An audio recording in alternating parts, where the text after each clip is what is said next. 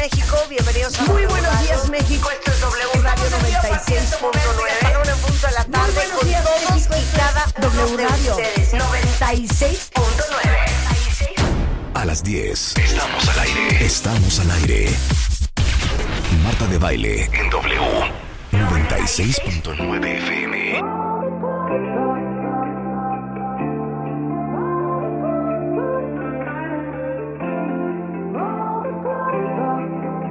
Esto es lo nuevo de Elton John y Britney Spears. Hit it, Willie.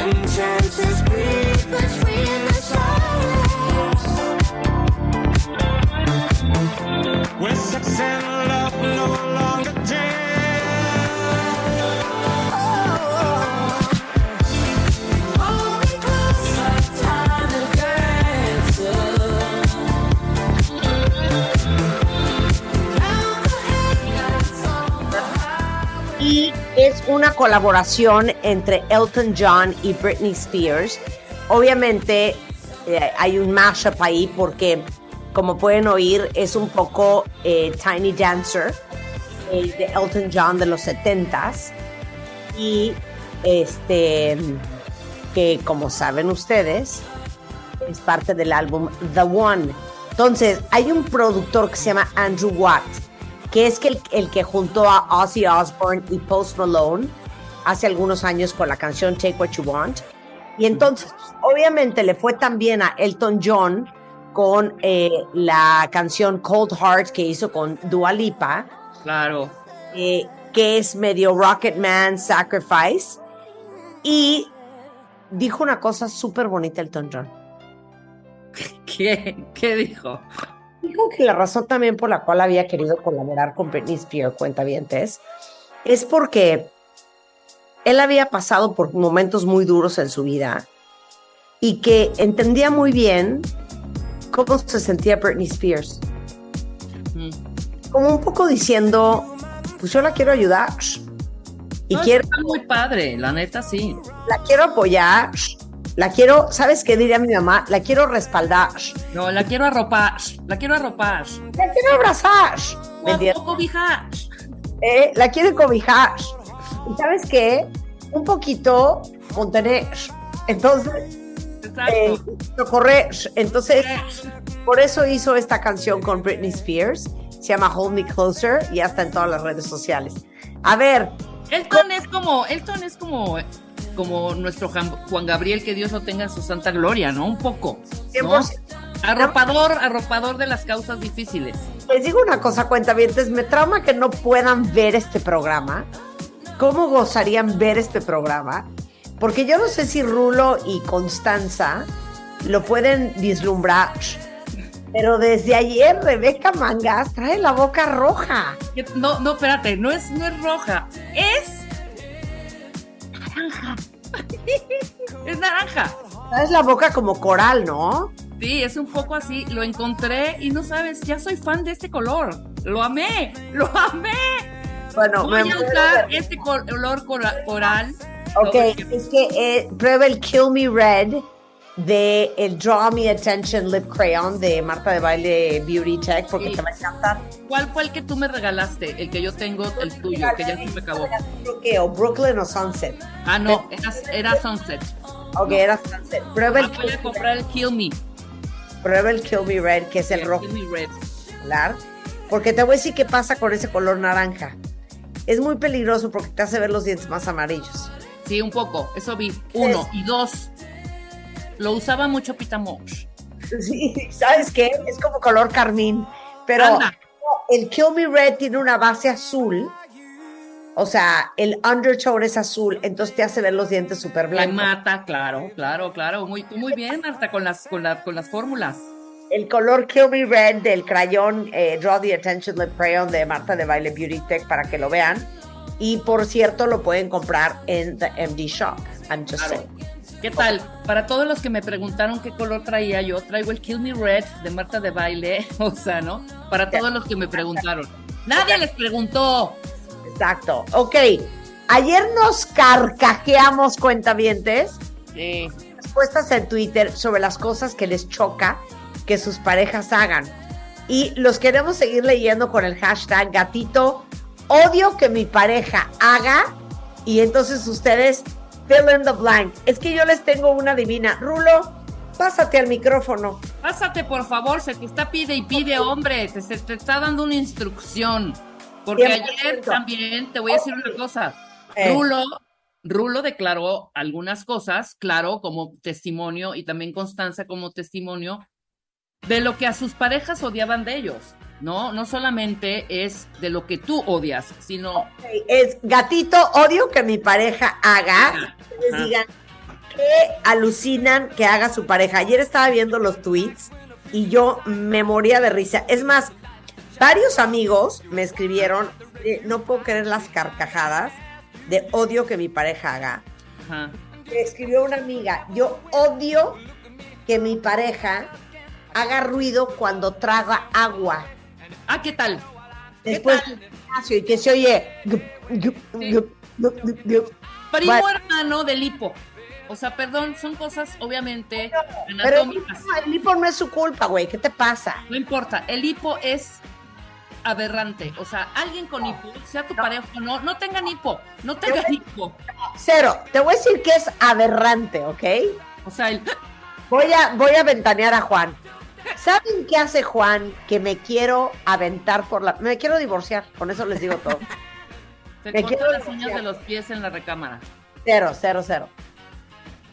Cuando está haciendo ejercicio, hace unos ruidos ¿Cómo como si estuviera cooperando. Es un. Ah, De tenista. uh, de tenista, de tenista. Y le digo, ¿puedes dejar de pujar por amor a Dios? O sea, yo hago ejercicio en silencio. No estoy gritando, no estoy pujando. No, es simplemente calladito. Y él es. Es que yo siento, yo siento que el que puja para una cosa, pu- puja para todo, ¿sabes? Puja en el baño, puja cooperando, puja cuando levanta algo, puja cuando se agacha, ya. Y les voy a decir algo, la gente que grita y puja en los gimnasios deberían darla a patadas. Claro. ¿Estoy mal? ¿Estoy mal? No, no, no. A mí también me molesta un montón. Un partido de tenis que es concentración total. Yo no sé cómo no se desconcentra el contrincante con los gritos también. No, de- pero también en el tenis son atletas. Ahí se justifica un poco, estás corriendo. No somos payasos. Juan no es atleta, Sí, pero sacar una pelota a 300 kilómetros por hora y hacer... Y otra cosa es estar levantando la pesa y estar...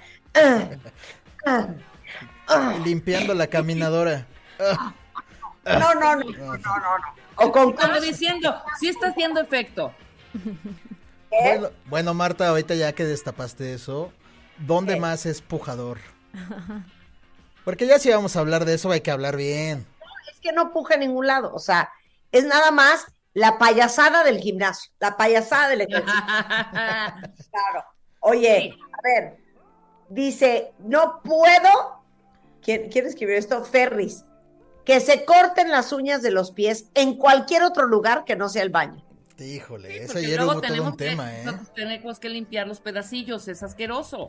Pero no Asqueroso. solo, no solo de mi pareja, hombre. no solo de mi pareja, de cualquiera. Peor. Claro. O sea, yo conozco ahí un par que... o sea, tuve- y aparte tuve que limpiar yo. Sí, te digo, la limpiada es horrible y de pronto se te va un pedacito y de verdad pasas a tu recámara sin calcetines o sin o descalzo o como sea y siempre hay un trozo de uña. Siempre. A ver, dice Flavio, la pujadera es parte del ejercicio. No, perdóname, Flavio. No. Yo, yo y no estoy gimiendo y pujando. Para nada. Eso para es nada. payasada para llamar la atención. A ver, gime y pujas la imitación, Rulo. Tú que eres hombre, a ver cómo se oye. Que se largue. que, que- que lo saque. Que se- Oye, aquí dice, aquí dice Dimepey que tosa para echarse un pun. ¿Qué es eso? O sea, toser, toser. Como para disimular el sonido, así, ¿no? o sea, para como, para como no pasó nada, ya sabes. ¿Sabes? O sea, ya no tosas, ya échate más, más bien el pun. O sea, ya. Te voy a decir algo que no hace mi pareja, pero yo pienso que si yo estuviera con una pareja así, también me quisiera divorciar. Las parejas que todo el día se andan echando punes, que no lo Sí. puedo creer. ¿Qué es guerrita? Te lo perdiste, pero Constanza es una de esas. Pero no, no todo es- el día. Constanza, ¿qué te pasa? ¿Qué pasa? ¿Qué pasa? O sea, Tengo la- colitis, Marta. yo también. Y sabes qué, yo no ando haciendo eso. No, pero los hombres que lo hacen, pero sin ninguna pena alguna. Pero además se de colocan, eso. ¿sabes? O sea, por ejemplo, se colocan y se ponen en una posición como lateral para echarlo a sus anchas y luego sabanean. Eso es lo que ayer comentábamos. O sea, la sabaneada para que huelas, o sea, no sean así, por favor. Pero es más bien una atención para que no se atrape y no se impregne en el cuerpo del otro. No, está horrible. No, no, no, pues, no, no. no, qué, no. qué Y- atención, e eh. insisto, a, a- a más pedorros, más pedorros. ¿Sí me explicó? Claro.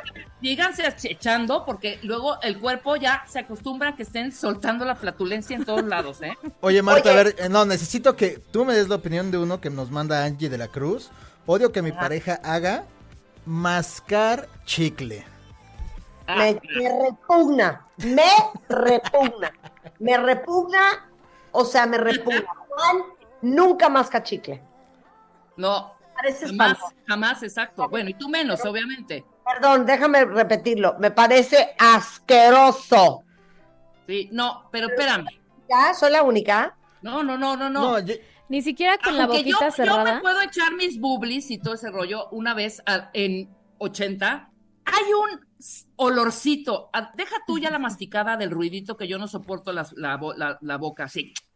la El olorcito del de canela, hijo, man, no.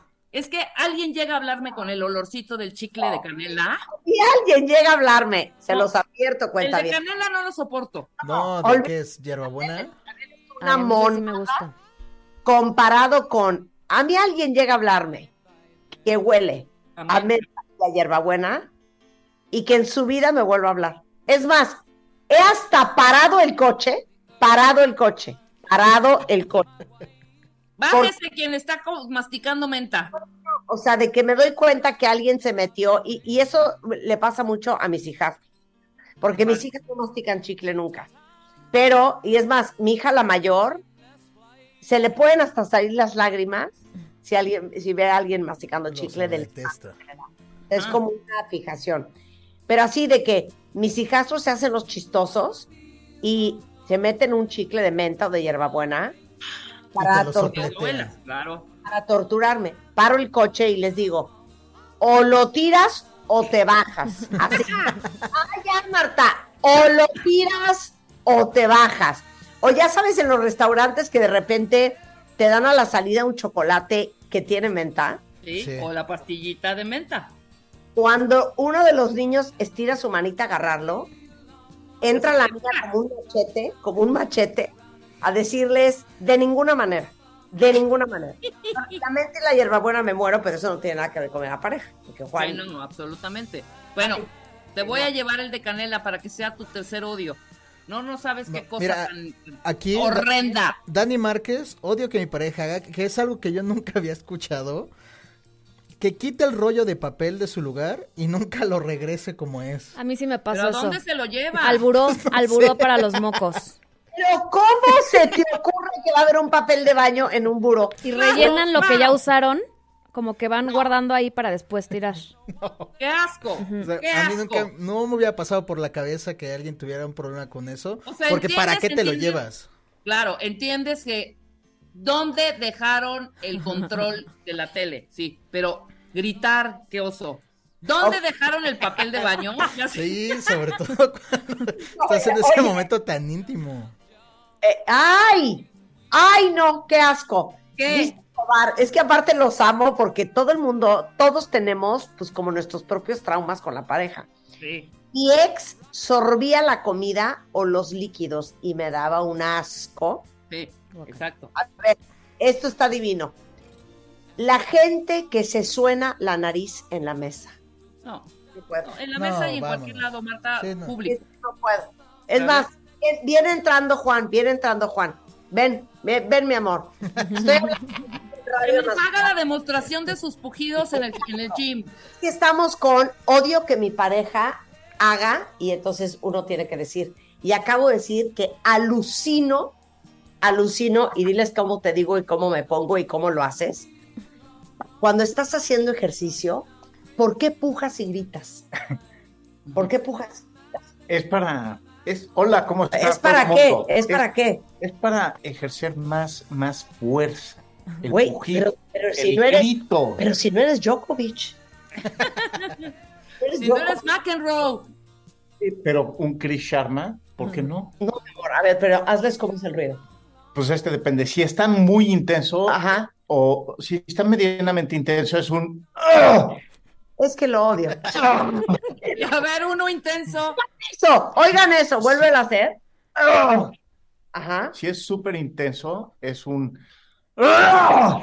Ay, no, qué horror. ¿Qué quiero- te pasó, Juan? Quiero divorciar, entiéndanlo de esa manera. Oye, Juan, Oye, pero ya que estás aquí, no, espérate, ya que estás aquí, una Sí. cosa que odies de Marta también, Ajá. se te va a dar el derecho de réplica. Pero no de que esté en su celular todo el tiempo. No, Sí, eso no. ya Una sabemos. fuerte. Algo- Ajá. O sea- Qué odio de ella. La, la gente está poniendo odia que se suene en la nariz, en la mesa, odio que se corten las uñas de los pies, no sé qué, odio, así, ¿no? Odio que se eche punes, odio que nos... Así, cosas así. Por ejemplo, aquí hay uno horrendo, te voy a... Este es espantoso. Odio que mi pareja se rasque la cola y luego se huela los dedos. ¡Qué asco! Invento, eso ya es No, invento. te lo no. juro que no. Sí, No. no, eh, eso ya te, lo, ya te lo sacaste de Y la se manga. rieron, por, por ahí se rieron porque alguien lo ha hecho, ¿eh? Yo no me rasco, pero sí conozco gente que se rasca y huele. ¿Verdad Ay. que sí? Odio que deje el cepillo lleno de pelos. Así. Guácala. Asqueroso. A ver, ¿qué odias de mí? ¿Algún pepid mío? Este no, mi amor. yo No, tienes amo. que decir uno. Sí, Una cosita. Participa. Una Sí, cosita. Juan. Como dice Doris Leal, están en el gimnasio como si estuvieran en un parto. Exacto, exacto. a ver, algo que te desquicie de mí. Ah, híjoles. Este. Ah, ya sé que No, le mira, te voy a dar una idea ahorita, Juan. Aquí A ver. como dice Angie Picasso, odio, odio que cuando está durmiendo se voltee hacia mí y empiece a roncar. ¿Algo que nos No. quieras comentar? Ah, Sí, ya tiene una, ya tiene una. tengo una. A ver, vas. O sea, Marta se voltea hacia mí, Ajá. abrazando. Se voltea, sube la rodilla y retracta la espalda. Eso lo. O sea, ¿cómo? ¿cómo? Vieron que entre, entre yo y Juan está mi rodilla. O sea, mi rodilla está tocando su panza. O sea, feto viéndolo a él. Ah, ya, ya, ya. Sí, pero le desquicia porque me quiere abrazar. Ya saben, Sí, claro.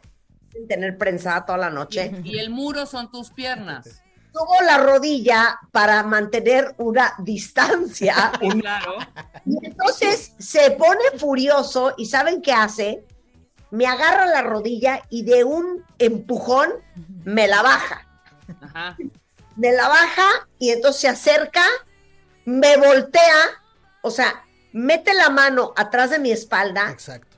me voltea porque su felicidad sería que yo durmiera toda la noche en su pecho. En su regazo. Cucharita, Cucharita de otro, pero, pero, pero volteados, claro. No, no, no, en su pecho, así, así. Tú- así. ah, tú, vi- tú claro, tu cara en su pecho. Ya entendí por qué tengo una degeneración en el cuello. Por Claro. 15 años de este abuso. Por eso, ¿Tú, prefieres sacrificar la semana. comodidad por la defensa? O sea, Pero es eso por no eso es que... de odiar, hombre, porque eso lo soluciona rápido. No, O sea, porque a lo mejor digas, ya de "Puta, lo tantas veces- diario". Exacto. A lo mejor de tantas es- veces que lo hace Marta, pues se quiere voltear. Doris tiene una, esta también no te soporto. ¿Qué? Doris Leal tiene una impresionante. Que se lave los dientes fuera del baño y encima te dirige la palabra mientras que se lava. Que la gente debería de lavarse los dientes en un closet, que nadie los vea. Y No entonces te voy, grave, ¿eh? te voy a decir que hace Juan, te voy a ventanear. No. No, sí. Se lava los dientes. Obviamente yo estoy muy nerviosa, probablemente no esté presente, pero cuando estoy presente, escupe y luego nada más como que se echa tantita agua. Entonces le grito yo, ¡enjuágate eso bien! Claro, porque el residuo en las, claro, en las barbas y todo eso quedan ahí morgoñas. Eres pero, una digo, no, cerda, no mi es una, amor. no es una cosa que odio de Marta, o sea, como Ajá. odio, odio calorcho como en la rodilla, Ajá. pero, o sea, ella se baña, lo- se lava los dientes y odia tanto el sabor de la pasta de dientes y todo ese tipo de cosas Ah, sí. que que arquea, casi vomita.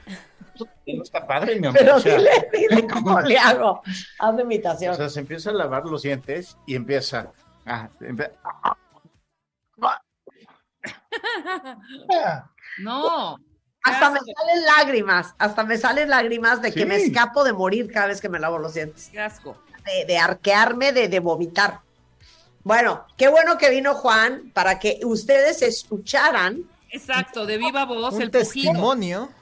cuando está haciendo ejercicio. O Es sea, no entiendo. Acabamos de empezar a hablar de esto y ya me están diciendo que tenemos que irnos a corte y que ya me tengo que poner a trabajar. ¡Ah! Híjole, mano, está Se muy nos fue, cañón. mira, se nos fue como Hija, agua. El cuentamiente demanda información. Ustedes síganse como hilo de media. El hashtag es gatito odio que mi pareja haga. Y entonces, regresando del corte, ya nos vamos a poner a chambear y Sí. aprender. Y los leemos en- entre, entre, entre corte y corte y entre tema y tema vamos leyendo todos los que nos están mandando. Ok, vamos a hablar con Mario Borguiño. Cuatro cosas que tienes que hacer o ser para ser un líder. Eh, Antonio Risoli, ¿por qué mi hijo no habla? No habla bien o pronuncia mal. ¿Por qué no está hablando? Y luego tenemos la parte 2 con Evan Marcatz. ¿Realmente no tienes hombre a tu lado porque lo intimidas? ¿Se acuerdan que hablamos de la primera parte la semana pasada? Hoy vamos a hacer la segunda. Todo eso antes de la una. No se vayan, ya volvemos a W Radio.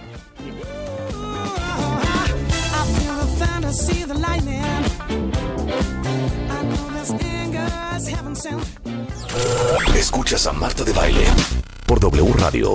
Síguenos en Facebook, Marta de Baile. Y en Twitter, arroba Marta de Baile. Marta de Baile 2022. Estamos de regreso. Y estamos... Donde estés. A ver, cuentavientes. ¿Quién de ustedes podría decir con la mano en la Biblia o en la Torá o en el Corán, yo soy líder? El día de hoy está con nosotros Mario Borguiño, es director general de Borguiño Consultores, él es consultor empresarial por más de 30 años, le ayuda a las compañías con su rediseño, planeación estratégica, liderazgo empresarial, tanto empresas e instituciones en México, Centroamérica, Sudamérica. Y la pregunta es, ¿cuáles son los cuatro principios, Mario, para ser un líder? Pero primero quieres, quiero que me digas quién es un líder y quién es un follower. Bueno, este, los líderes, por, por, por definición, Son aquellos que siguen ciertos principios de conducta que les permite influir sobre otras personas.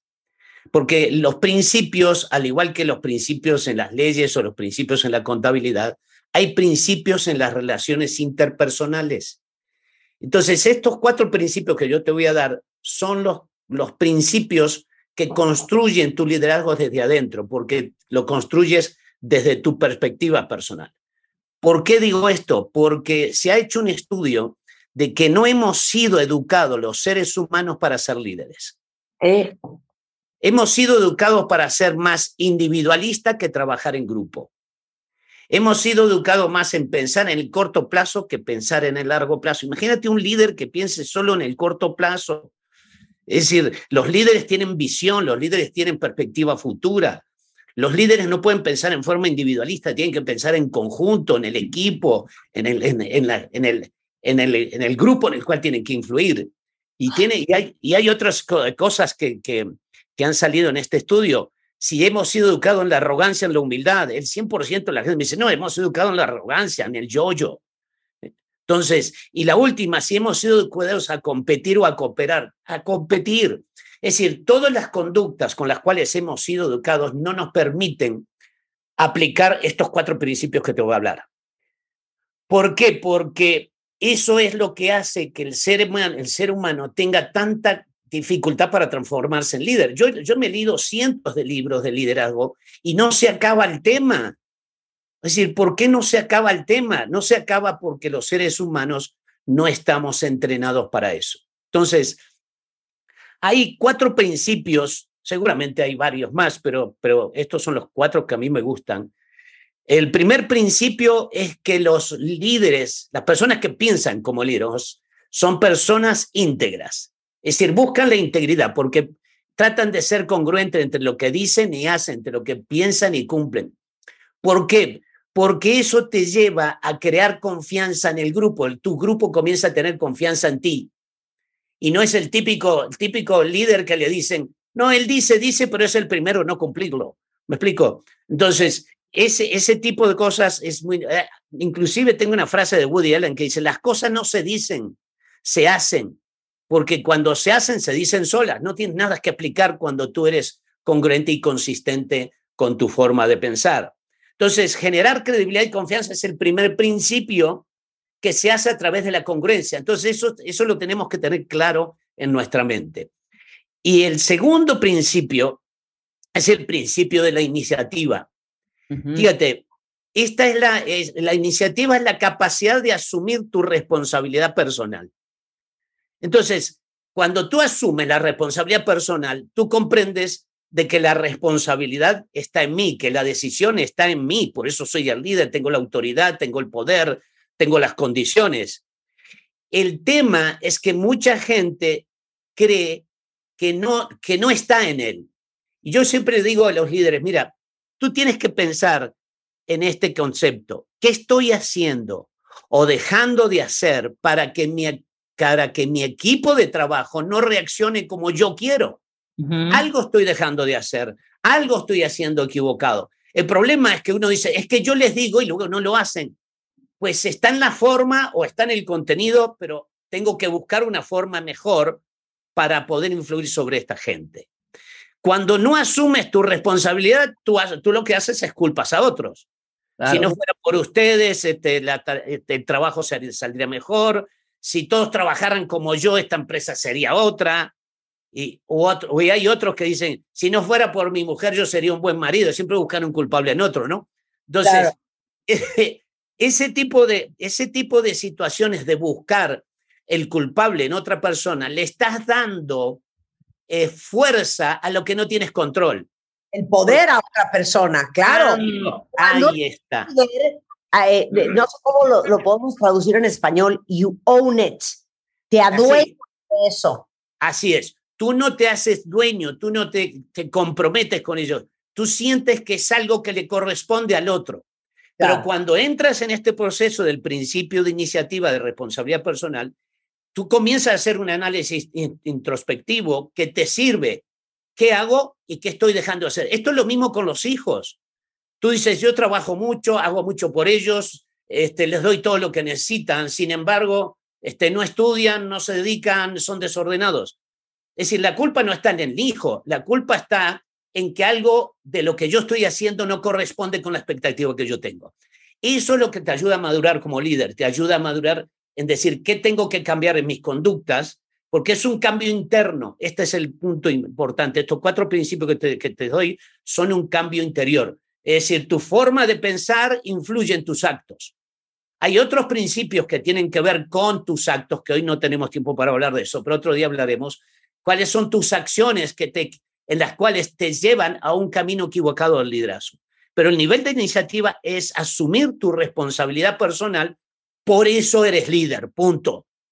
Y tú tienes que hacerte cargo de, la, de, los, de los resultados del grupo.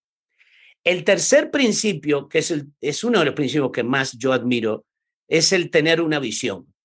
Los, los líderes, si tú lo observas bien, los líderes eh, son como personas que ven por encima del problema. O sea, tienen una visión. Hay un principio en esto, que el futuro como se crea, entonces tienes que inventarlo. Es decir, yo a veces le digo a la gente, tú no tienes que esperar nada en la vida, construyelo. No le esperes a la vida, tú construye en tu vida lo que es para ti un proyecto, lo que es para ti una visión, lo que es para ti una expectativa de vida. ¿Por qué? Porque fíjate, en la vida todo se crea dos veces. Esto es un principio. Una es mental y otra es física. O sea, un arquitecto o un ingeniero antes de construir una casa lo hace en planos y luego lo hace realidad. Un dentista te ve los dientes y dice, ah, me lo- los visualiza de esta forma y luego los construye. Es decir, primero hay una creación mental y esa creación mental es la que le da sustento a tus acciones. Porque tienes que preguntarte todos los días, ¿dónde pones el esfuerzo y tu energía y tu inteligencia diariamente? Porque el, para que tu energía y tu inteligencia esté bien enfocado, tienes que tener en tu vida un significado, o sea, que tu esfuerzo tenga un significado. Por eso yo les pregunto a los líderes, ¿en- en ¿cuán, cuán consciente tú eres de lo que te enfocas diariamente? No, Ya. pues en la medida que van pasando cosas, ahí le voy haciendo. Entonces yo le digo a la gente, mira, nunca más salga de tu, salgas de tu casa para producir dinero para pagar tus deudas. Claro, pero el más claro tu- ejemplo, ¿sabes qué Dale. creo, Mario? Perdóname que te interrumpa. Dale, dale, la pandemia. La pandemia para muchos negocios y muchos líderes y muchos que vieron un, una, un hueco de oportunidad, ¿no? Evidentemente, trancació a todos la pandemia, ¿no? Ya. Pero algunos le dieron la vuelta de una manera súper eficaz que las ventas súper jalaron al doble o al triple, ¿no? Así es, así es. El, el tema, el tema no es el problema, sino la forma de ver el problema. Exacto. Es decir, porque la forma de ver el problema es el problema en que tú vives. Es, es una perspectiva personal. Entonces, cuando tú cambias eh, la estrategia o cambias la forma de ver tu realidad, es como el joven este que, que lo botaron de su empresa y a él le gustaba este, la, a cocinar y hacer harina y pan y en su casa. Y, este, y cuando lo quitaron de su trabajo al inicio de la pandemia, comenzó a hacer pan congelado en su casa y ahora vende pan en una cajita y tú lo terminas de hornear en tu casa y tú tienes pan como recién salido del, de la panadería. Es decir, él, dice- él agradece que realmente haya sucedido esto porque entró en otra perspectiva. Claro. El, el- el- el tema, hay una, hay, una, hay una frase que a mí me encanta de, una, de una persona que fue un, ejemplo de vida que se llamó Helen Keller y que, que fue una chica que, que tuvo, tuvo un problema muy serio en su infancia y entonces perdió la vista y perdió este, este, el- el oído y entonces le preguntaban, Helen, le dice un entrevistador, ¿hay algo peor que ser ciego? Y ella le dice, sí, poder ver y no tener una visión en tu vida. Es decir, aquellos que tenemos todo, en muchos casos obviamos aquellas cosas que son trascendentes en tu vida. Porque cuando tú tienes un proyecto en tu vida, tú comienzas a, a generar un nivel de acción y de energía en tu vida que te hace indestructible, porque el proyecto es lo que vale. Cuando tú sales de tu casa a trabajar solo para pagar tus deudas, pues es un sacrificio horroroso y no te transformas en líder de tu propia creencia, de tu propia existencia. Por, eso, todo lo que creas en tu vida proviene de tu mente. Y para que eso se logre, se necesita una sola persona. Esa sola persona eres tú. O sea, no necesitas a, a otros, necesitas a ti y un equipo de trabajo. Por eso, los líderes lo que hacen es, son anticipar el futuro. Por eso son buenos en tener una visión. Y eso se construye. El músculo de la visión es algo que lo educas. Pero sabe- sabes una cosa importante, Los- yo he visto que los líderes que son buenos en visión son también personas muy seguras de sí mismos, confían en ellos, aunque se estén muriendo de miedo, que es el cuarto principio. El cuarto principio eh, se llama desarrollar tu voluntad de actuar. Es decir, porque todo lo anterior que yo he dicho es una actitud. Lo que importa es cuánta acción tú le pones al pensamiento. Mira, como Entonces- dice dicho, la ejecución lo es todo. Ándale, ándale. Porque los hechos hablan más que, tú, que cien mil palabras. Es decir, para eso yo, yo entreno mucho a la gente en salir de su zona de confort. El problema que tiene la gente es que no les gusta salir de la zona de confort porque los ponen en el territorio de la incertidumbre o del temor o de lo que no controlan o de lo que no dominan. Pero en la vida tú tienes que arriesgar, tienes que vivir en el en on the edge, que le llaman, en el, en el filito del, del abismo. Claro. Tienes que estar entre el riesgo de, lo, de, lo, de la locura y el riesgo de la visión. Es como Cristóbal Colón. Cristóbal Colón cuando salió retó el principio, el principio, la creencia, mejor dicho, que existía en aquella época, de que el mundo era plano. Y entonces él confirmó con, sus, con su riesgo, confirmó de que era realmente una, un, una, un principio, una, mejor dicho, una creencia basada en el absurdo. Entonces, eh, yo creo que es el momento, este, ahora que decía Rebeca sobre la pandemia, es el momento en que la gente debe, da- debe dar un gran salto en la vida. Sí, claro, claro. Esto, el proceso es, es, es la transformación entre la oruga y la mariposa. Es decir, tú, hay gente que se va a vivir arrastrado toda su vida y hay gente que va a volar. Y aquellos que vuelan es porque tienen mucha fe en sí mismo, tienen fe en su proyecto. Inclusive Steve Jobs decía, si no tienes un proyecto, entonces te vas a tener que unir al proyecto de otro, vas a tener que trabajar para otro proyecto de otro. Pero si tú tienes también en tu proyecto, tú te transformas en una empresa, en el intrapreneur, en- eres un emprendedor dentro de la empresa misma a la cual tú trabajas, que eso es una cosa extraordinaria. Claro. Y, y el, el problema es, eh, es dar el gran salto y no, y no tener, bueno, no es que no tener miedo, es que tienes que tener miedo y a pesar de ello lanzarte al vacío. Porque mira, la vida no vale nada si, tú, si solo tú te vas sobre la segura. Porque te va a dar, la vida te va a dar lo menos que ella te puede dar bajo estas condiciones de altísima seguridad. Tienes que ponerte en cierto grado de riesgo y, como, y confiar en ti mismo. Es como el piloto que no confía en sus motores, no saldría jamás del- del- de la pista. Por supuesto. Mira, es muy fácil. La gente líder, la gente exitosa es la que hace que las cosas sucedan a pesar de. Y a veces, casi siempre, es a pesar del miedo, a pesar del reto, a pesar de la incertidumbre, a pesar de la incomodidad, a pesar de la preocupación, a pesar de la angustia, a pesar de, hace que las cosas sucedan.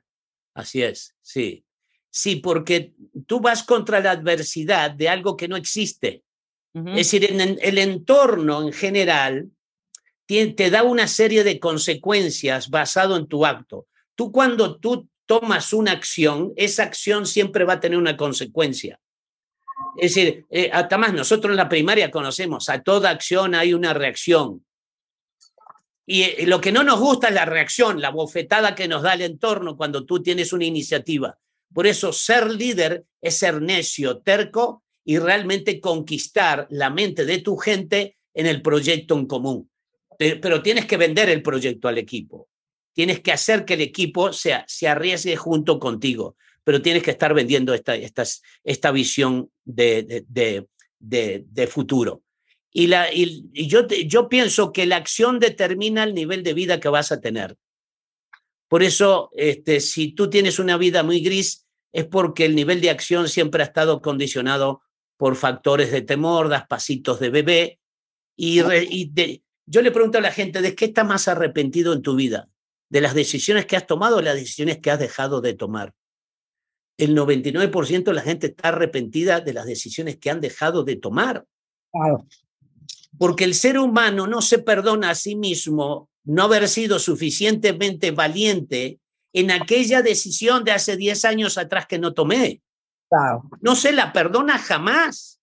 Eh, Muchos me dicen, Mario, yo hubiese, aunque sea haber, haber intentado y fracasado y no haberme quedado con la duda de que esa idea podía haber sido la que hubiese cambiado mi vida. Pero, pero eso es lo que se transforma en, en líder de tu propia existencia. Pero ¿de qué depende, Mario? Depende de tus genes, de alguna manera, de tu herencia, de tu Hay- personalidad, de hay el elementos- que te dieron tus padres, no sé. Hay elementos de tipo genético, que eso es, in- es indudable, pero, pero los psicólogos le consideran que hay tres factores que son, que son los maestros sociales. Es decir, la educación, Sí, la familia y el entorno donde tú Claro. viviste. claro. Entonces, en muchos casos lo vemos en deportistas, deportistas que se hicieron multimillonarios y 20 años después están pidiendo dinero en la calle. Es decir, regresan a su origen porque nunca se sintieron con los que realmente, eh, personas que se merecían ese éxito multimillonario. Perdón, y hay gente que nace en un entorno complicado, con una educación complicada, con un ejemplo complicado, y les digo algo, desafían, desafían todas las normas. Así es. Mira, hay un, qué bueno que dijiste eso. Mira, me hiciste recordar un señor que se llama Lakshmi Mittal. Lakshmi, Mi- Lakshmi. Mittal ¡Hombre! es el rey del acero en el Sí. mundo, la persona más rica del mundo. Y en una entrevista que le hicieron en la BBC de Londres, mostraron dónde él nació, porque su casa la tiene como un museo, porque él vivía en un, en un, en un, en un- en un- como en un galpón, en una cosa así, en un, en un techo, donde tenían las camas a un metro y medio de, de altura. Y el, entrevistador le pregunta, oiga, señor Mital, ¿por qué, ¿por qué las camas estaban tan altas? Dice, bueno, estaban tan altas porque nosotros vivimos en una zona, vivimos de chivos y de ovejas, y, y en la zona robaban todos los chivos y ovejas, y teníamos que ponerlas adentro de, de ese gran galpón, y dormían con nosotros. Imagínense usted el olor, lo- la peste, y el colchón era de paja, y la almohada era de paja. Y entonces hay una autora que habla, que, que analiza muy bien estos casos, que dice, Elizabeth Kubler-Ross dice, es como tú sales de los momentos críticos de tu vida lo que va a determinar. O tú sales este, retando para no regresar nuevamente a ese estado anterior, o tú sales herido y debilitado de ese, de ese momento difícil de tu Claro, vida. es más, perdón. Tú dices una cosa que es fuertísima y súper controvertida. Que pobre naces, o cómo, cómo dijiste, ¿cómo lo dices? Bueno, eh, es decir, el, que, la, que la pobreza y la, la crisis en la que tú vives en tu infancia pueden fortalecerte o pueden debilitarte. No, pero eh, no sé quién lo dijo. O, yo sé- según yo fuiste tú, A ver, ¿qué dije? que si naciste pobre es una No. cosa, pero si te quedaste pobre es tu culpa. ¿O cómo era el cuento? Bueno, sí, sí, pero, pero tiene que ver con eso. Es decir, una cosa es la situación y otra cosa es la actitud que tomas ante esa situación. Porque el, el tema, tú no puedes pensar como las circunstancias, tú no puedes ser dominado por las circunstancias. Que es un líder lo tiene claro, porque te tiene circunstancias adversas todo el tiempo, lo tiene, lo tiene un líder. Pero el líder, a pesar de esas condiciones adversas, lucha en contra de la adversidad y triunfa. Entonces, este señor, eh, que, que esto es lo que dice Elizabeth Kubler-Ross, es decir, hay algo que te hace que en, que en las crisis de tu infancia o te saliste con fortalecido o saliste debilitado. Si saliste debilitado, necesitas un terapeuta el resto de tu vida, porque el problema que tú tienes es que es que aprendiste a ser débil en la adversidad, en lugar de salirte fortalecido en la, en la adversidad. Bueno, ¿cuándo Entonces- es el próximo curso? Ya, dilo. Dilo El ahorita. próximo curso va, el- va a ser en el mes de octubre. No tengo la fecha, pero el mes de octubre. Lamento decir que no tengo fechas, pero, puede, pero conéctense conmigo y les voy a dar las fechas muy pronto. Oigan, va a ¿y ser ustedes están complicados en su empresa, ya no saben para dónde agarrar, no saben qué está mal, pero saben que algo está mal. ya. Busquen a Mario. Mario es Borghino Mario en Twitter. Borghino es con H después de la eh, G. Info arroba borghino.com.mx, borghino.mx y ahí les va el teléfono. Es 55 55 34 19 25 por si quieren conectar con él. Mario, como siempre, un placer oírte hablar. Gracias y fue un placer poder hablar de este tema que podríamos hablar días completos. días enteros, días. Pero bueno, me encantó el ejemplo de, de Lakshmi Mittal, ¿eh? Sí, sí, Lakshmi Mittal vale 16 mil millones de dólares. Una persona que comenzó con nada más caminando en las calles, sin bicicleta. Ahí están las cosas. Con esto hacemos una pausa. Regresando, la semana pasada, antepasada que tuvimos Antonio Risoli, Antonio Risoli no solamente es pediatra, es doctor, es especialista en el desarrollo, es neurólogo. Y salió el tema de por qué mi hijo no habla. Y no puedo creer la cantidad de ustedes súper preocupados con este tema, entonces prometimos traerlo de regreso y de eso vamos a hablar regresando del corte. No saben lo que van a aprender sobre comunicación y lenguaje en los niños y neurología al regresar en W Radio. Suscríbete a Marta de Baile en YouTube.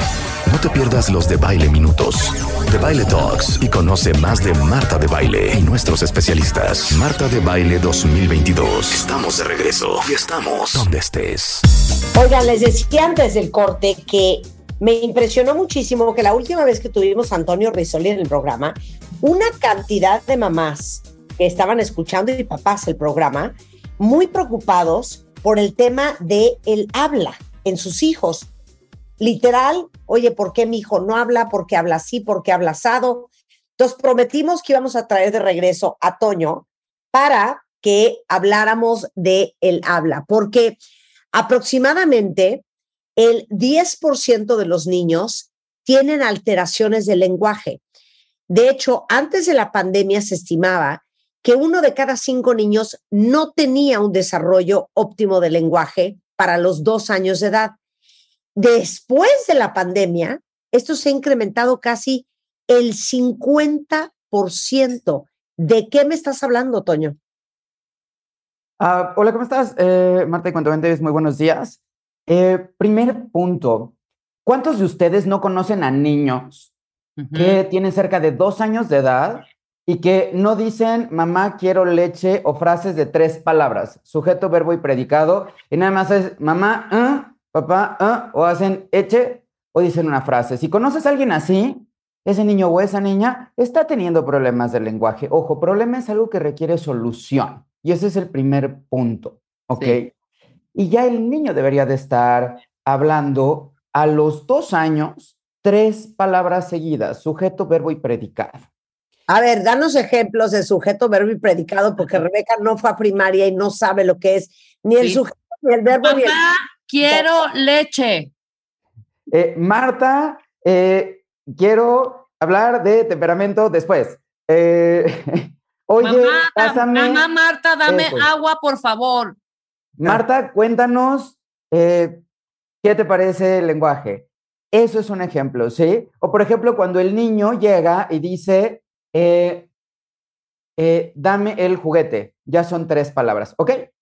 Y entonces, el primer gran punto aquí, yo quiero hacerle una pregunta a los cuentavientes, si me permites, Marta, para que vayamos haciendo la reflexión de que se pongan en el lugar de un niño que no habla. Ok. ¿sí? A ver, a todos los cuentavientes, ¿alguna vez te ha pasado que te están hablando, tú estás en otra cosa, no entendiste nada y tienes que decir, me lo repites, porfa, o contestas, ajá? Totalmente. Eso es el equivalente de un niño que no está poniendo atención y al no poner atención no comprende lo que le quieres decir y por ende no sabe qué contestar, ¿ok? Entonces, uno de los problemas de que se pueden dar es que el niño no te entiende. Siguiente pregunta para los cuentavientes. ¿Alguna vez hablas y las demás personas hacen un gesto que expresa de qué estás hablando? Sí, que- no se te entiende nada, claro.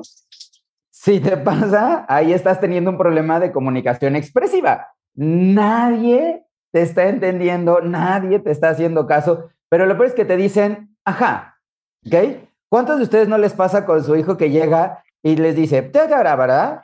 Ah, claro, mi vida, sí, eh, vamos por esto y no le entendiste, ¿ok?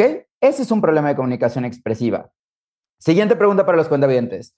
¿Alguna vez has tenido la palabra en la punta de la lengua, pero por más que quieres encontrarla, no sale?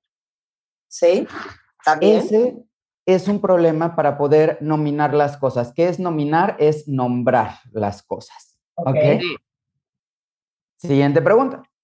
¿Alguien de ustedes les pasa que dices, pásame el coso ese, la chunche esa, y pues no todas las personas te entienden o solamente ya después de un tiempo saben a qué te refieres?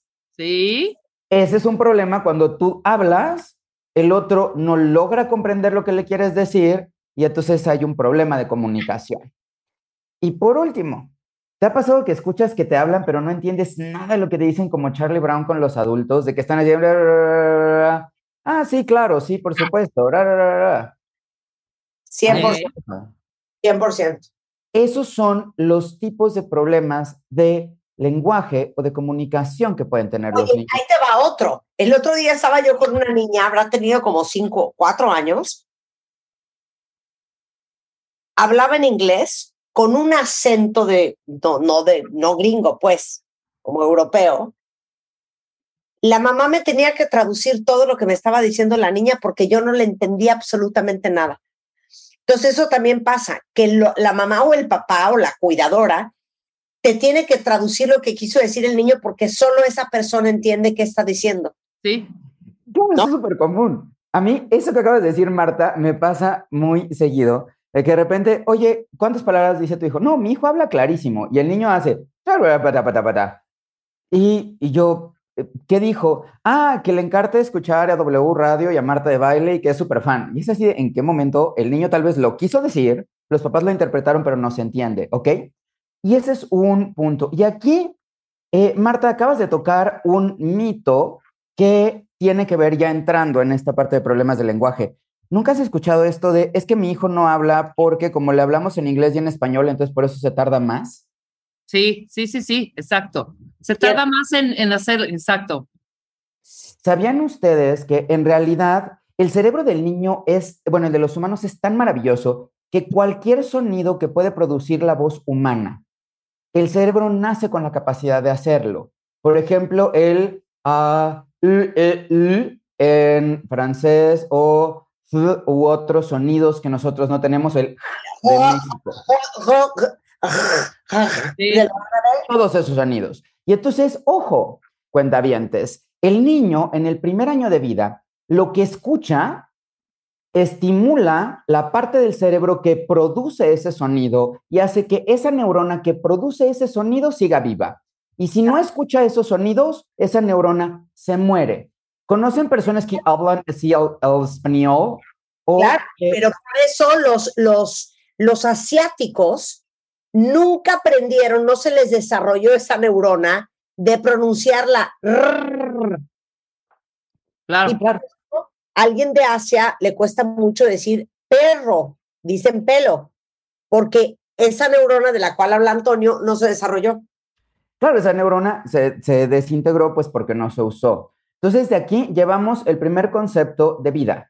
En el primer año de vida, háblale a tu hijo y si quieres que hable cinco idiomas, permítelo que escuche cinco acentos diferentes. Una cosa es que el niño escuche el idioma, otra cosa es que lo hable y otra cosa es que tenga esa forma de expresarse en ese lenguaje. Y ahora, si quieren, podemos profundizar en estas diferencias. Pero primer punto básico, háblale a tu hijo en los idiomas que quiere que se hable. No le hables Oye, minion. Dime. Perdón, pero por eso te cuesta tanto trabajo aprender un idioma más grande, porque pues esa neurona ya no se te activó de joven y ahora la tienes que activar a trancazos. Pues más allá de trancazos tienes que formar otras vías. Es como tú tienes la oportunidad de hacer una vía recta de muchos carriles para alta velocidad para llegar hacia otro lado. Si tú de repente quieres con una callecita de dos carriles llegar a un lugar que moviliza a millones de personas, vas a tener tráfico, te va a costar trabajo o no te va a salir bien. Es equivalente pasa en las neuronas. Las neuronas son como coches que van en carreteras y si tú ayudas a que el niño tenga esas vías para que salga fluido el acento, después lo va a hacer. Y entonces después te puede costar trabajo o we could uh, uh, speak English like that, ¿no? Y hasta nos hacen de repente como esta, esta jocosidad respecto a nuestro acento. Eso tiene que ver con las neuronas en el primer año de vida. Y Ahora dime algo, dime algo, Dime. eh, Antonio, que también es muy común. ¿Cómo detectar cuando es un problema más anatómico o eso también es un mito? Por ejemplo, todos estos chavos, que, chavitos que tienen ya cuatro o cinco años, que hablan perfectamente, te puede- una idea súper coherente, pero hablan así, están hablando todo el tiempo de esta manera. Ahí, ah, primer punto, puede ser algo anatómico, por eso es importante el ir a valoración en etapas tempranas con eh, tu pediatra, con el médico que conoces. Puede ser que esté hablando así por dos razones. Pero Primera, además hablan con L. Con Ede, están hablando así. Primero, les invito a los cuentavientes que hagan, todos hagan, si hacen eso, van a dar cuenta que es movimiento de lengua contra los dientes de enfrente. Ajá. Si el niño se le cayeron los incisivos porque está mudando dientes, va a dar así porque no tiene con qué chocar el aire y no es un problema. Ojo, entonces primero hay que ver cómo están los dientes, hay que ver la dentadura. Segundo, puede ser que el niño tenga frenillo corto. ¿Realmente qué pasa con el frenillo corto? El frenillo corto sirve para mantener la lengua en su lugar y ahí ustedes pueden pedirle a sus hijos o pueden hacer la prueba con ustedes. Si puedes tú sacar tu lengua más allá de los dientes y no se te hace en forma de corazón, no tienes un frenillo corto, ¿no? Y vaya, eso requiere de una valoración por el especialista, pero es un ejemplo. Si tienes un bebé y no lo hace, eso puede hacer que tenga problemas de pronunciación. Claro. ¿Qué diferencia hay entre comunicación, habla y lenguaje? Eso es bien importante, Rebeca y Marta, para dejar claro, porque, porque hay que ver, ¿qué tiene mi hijo? ¿Tiene problema para comunicar? ¿Tiene problema para hablar? ¿O tiene un problema de lenguaje? Claro, Porque dependiendo claro, de que claro. requiere, ¿no? Eh, pongo un ejemplo y solamente cierro la idea anterior del bilingüismo. El que el niño que aprende dos idiomas se tarda en hablar es mito. La clave es de que le hables misma cosa con mismo nombre en cada uno de los diferentes idiomas. Claro. Con eso cierra esta idea. ¿sí? O sea, mesa, table, punto. Oye, Punto. Dime. aparte, una cosa, no le hablen a los niños en Minion. Por Pero- favor. ¿Y cómo es el Minion? Es que ese es el gran problema. Les hablan a los niños. Y entonces el niño después habla. A mí me han tocado niños de seis años que llegan conmigo y es, eh, hola, doño, ¿cómo estás? Y no tiene ningún problema. Y llega el papá y le dice, hola, Juanito, hola, papá. Y entonces, ojo, por favor, háblenle a sus hijos como seres humanos. No les hablen cetáceo. Hola, bebé. Ni en minion. Ni tampoco en diminutivo, porque el diminutivo no expresa amor. Yo le puedo decir, al ratito vas a ver, Toñito, cómo te va a ir después. Vas a ver cómo te va a ir mi vida. Y sé que no me va a ir bien, ¿ok? Entonces, sí, háblenle, claro. como unas, una, unas fibras súper sensibles, eh, Antonio, porque eh, ahora con, con tanta red y con tanto niño expuesto también en las redes, eh, hay en particular un chavito que es súper gracioso, tiene dos años y todo es en, a ver, fulanito, ¿qué es esto? Son manzanitas. El niño habla, obviamente, eh, muy, muy claro, tiene algunas, evidentemente por la edad, pero es manzanita, lechita, casita, televisioncita, eh, globito, eh, zapatito, chanclita. ¿No? Yo te diría, y ahí les hago una invitación a los cuentavientes a que hagan una reflexión muy puntual respecto a los nombres y cómo hablarles a los niños. Voy a utilizar un nombre que es muy común en México, ¿ok? ¿Alguien de ustedes conocen a alguien que llega y dice, hola, yo soy Lupita? Y de repente llega y le dices, Guadalupe, oye, no me digas así, siento que me están regañando, bla, bla, bla, bla, bla, bla. Esa persona le dijeron Lupita, Lupita, Lupita, y ella entendió que ella se representa o se nombra Lupita y Guadalupe es cuando está enojada, ¿ok? Por ejemplo, Marta dice yo soy Marta, no dice yo soy Martita, ¿ok? Tú dices, yo soy Rebe, o sea, yo soy Rebeca, me gusta que me digan Rebe. Eso está bien. Entonces, cuentavientes. El primer punto con el lenguaje es, es arbitrario. Yo no tengo cara de Toño. Marta no nació con un letrero que dijera me llamo Marta. Todas las cosas se van nombrando en el cerebro de acuerdo a lo que escucha el niño, lo que ve el niño y lo que se repite en esa asociación. Lo vuelvo a decir. ¿Cuál es el problema en español? Le dices, eh, Toñito, bebé, mi vida, a mí me decían cara de chango, eh, güerito, etcétera. Cuando le hablas al niño después de los dos años, ¿a qué nombre va a responder si le dijiste de cinco formas diferentes? Es bien difícil, ¿sí? La clave número uno es, si quieres que, si a tu hijo le pones José Ricardo Alfonso Antonio de Jesús, le vas a decir, hola José Antonio Ricardo Alfonso de Jesús, aprendes a hablar rápido, pero lo vas diciendo. ¿Queda clara esta idea de, de- de- de- de- de- de- con- de concepto para los cuentavientes? ¿Alguien de ustedes cuentavientes les ha pasado que un nombre de ustedes no les gusta, que de repente lo ocupan con enojo, o alguien siente que se, está, se siente agredido cuando le dicen su nombre completo? Ahí no consolidaron la idea de cómo me llamo con cómo respondo a cómo me llamo. ¿Hizo sentido esto que expresé para los cuentavientes? ¿Qué piensan aquí? No, sí, 100%, 100%. Ok, no nos vayamos a quedar sin tiempo. Vamos a lo que sigue. Luego Vamos a entonces, lo que sigue. Tres puntos diferentes. Comunicar. Por ejemplo, ahora Marta eh, hizo, vamos a lo que sigue, ¿ok? Esa es habla, utilizó gramática. Eso se desarrolla y se consolida en niños después de los dos años. Si el niño tiene problemas para la S, tiene problemas para los plurales, tiene problema y en vez de decir, la niña dice, el niña, cambia, eso es un problema de hablar. En inglés es speech, ¿ok? Language o lenguaje es asociar un sonido con algo. Si tu hijo no puede decir una palabra para nombrar algo, tiene un problema de lenguaje. ¿Qué necesitamos para esto? Que le digas las cosas claras. Vámonos más atrás. El problema de comunicación, y ahí conecta con esta idea.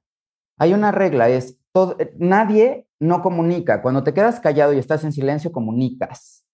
¿Qué poder hacer para identificar cuando mi hijo tiene problemas de comunicación? Que es antes de que hable.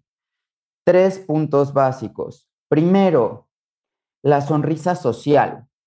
¿Les ha pasado a ustedes de que de repente alguien te sonríe, tú no le conoces, pero sonríes automáticamente? Eso es la sonrisa social. Y eso distingue humano versus no humano. El niño, si a los tres meses no lo hace, coméntalo con tu pediatra porque es el primer indicador temprano de que puede tener algún problema de comunicación. Puede Tres ser que no vea. Tres meses. Puede ser que no vea. ¿Ok? Puede ser que no vea. Pero tan temprano como a los tres meses, si el niño tú le sonríes, si no te sonríe, hay que ver, pues, ¿por qué no sonríe? No es de, ay, nació serio. O sea, eso no existe. ¿Sí? Sí. ok. Dos, la ansiedad de separación es entre los 6 y los 12 meses. Eso es, el niño está con quien conoce, lo carga y está muy bien con él. De repente se lo lleva otra persona que no está tan acostumbrada, llora y empieza a hacer berrinche. Ahí el niño está comunicando quién es conocido versus quién no. Eso es normal. Si tu hijo dices, es que mi hijo lo puede cargar cualquier persona y no hace ningún tipo de sonido, ojo, coméntalo con tu pediatra y ve que todo esté bien, ¿ok? Si no es lo mismo el niño que es tan risueño que en- le tira los brazos a todo el mundo y con todo el mundo se va, ¿ok? Eso es muy diferente. Al niño que también puede ser un problema que nada más está contigo y lo quieres pasar con alguien más Sí, es para comentar. claro. Porque el niño te está comunicando, quién sabe quién es, no es conocido. Y el tercer punto es el no o el sí, que ya al año y medio el niño lo debe de comprender y decir. Y con esto, lo que el niño está tratando de expresar es como con una palabra logra que alguien haga algo. Recapitulo. Puedes identificar problemas de comunicación tan temprano como a los tres meses, ¿sí? Si tu niño no te sonríe cuando lo ves. Entre 6 y 12, si no llora o no hace un gesto de desagrado cuando deja de estar contigo, que lo cuidas. Si al año y medio no reconoce el sí y el no y lo expresa para algo que quiere o no quiere. Y a los dos años, si no dice mamá quiero leche. Eso no quiere decir que tenga un problema serio. Quiere decir que hay que hacer algo para ver qué pasa. Claro, claro, claro, claro. Muy bien. Al regresar, Marta, vamos a hacer una pausa. Ok, al regresar, ¿a dónde vamos, Antonio? A regresar vamos a hablar a y cómo hacer para favorecer el desarrollo del lenguaje y qué hacer. Ok. Y vamos a hablar de uno, dos, tres, cuatro y cinco años al regresar. No se vayan. Síguenos en Instagram. Marta de Baile. No te pierdas lo mejor de Marta de Baile, dentro y fuera de la cabina. Marta de Baile 2022. Estamos de regreso. Y estamos donde estés. Estamos de regreso en W Radio platicando con Antonio Risoli. Antonio, como les decía al principio del programa Cuentavientes, es neurólogo, es pediatra, es maestro y doctor y es fundador de la especialidad de pediatría del desarrollo en el hospital, Antonio.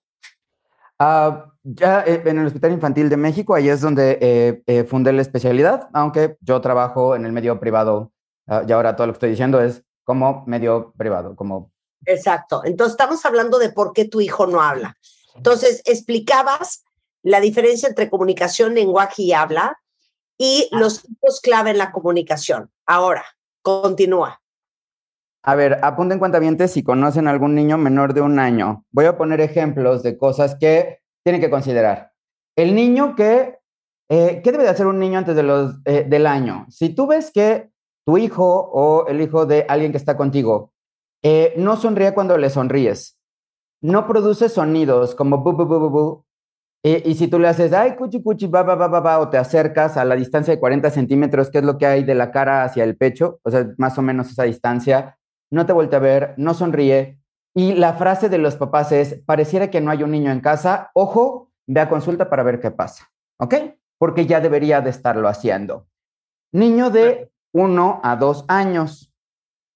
Ya debería de decir palabras, ojo, aquí palabras son frases como eche, asa, guagua, eh, sonidos de animales o palabras, siempre y cuando lo diga para lo mismo.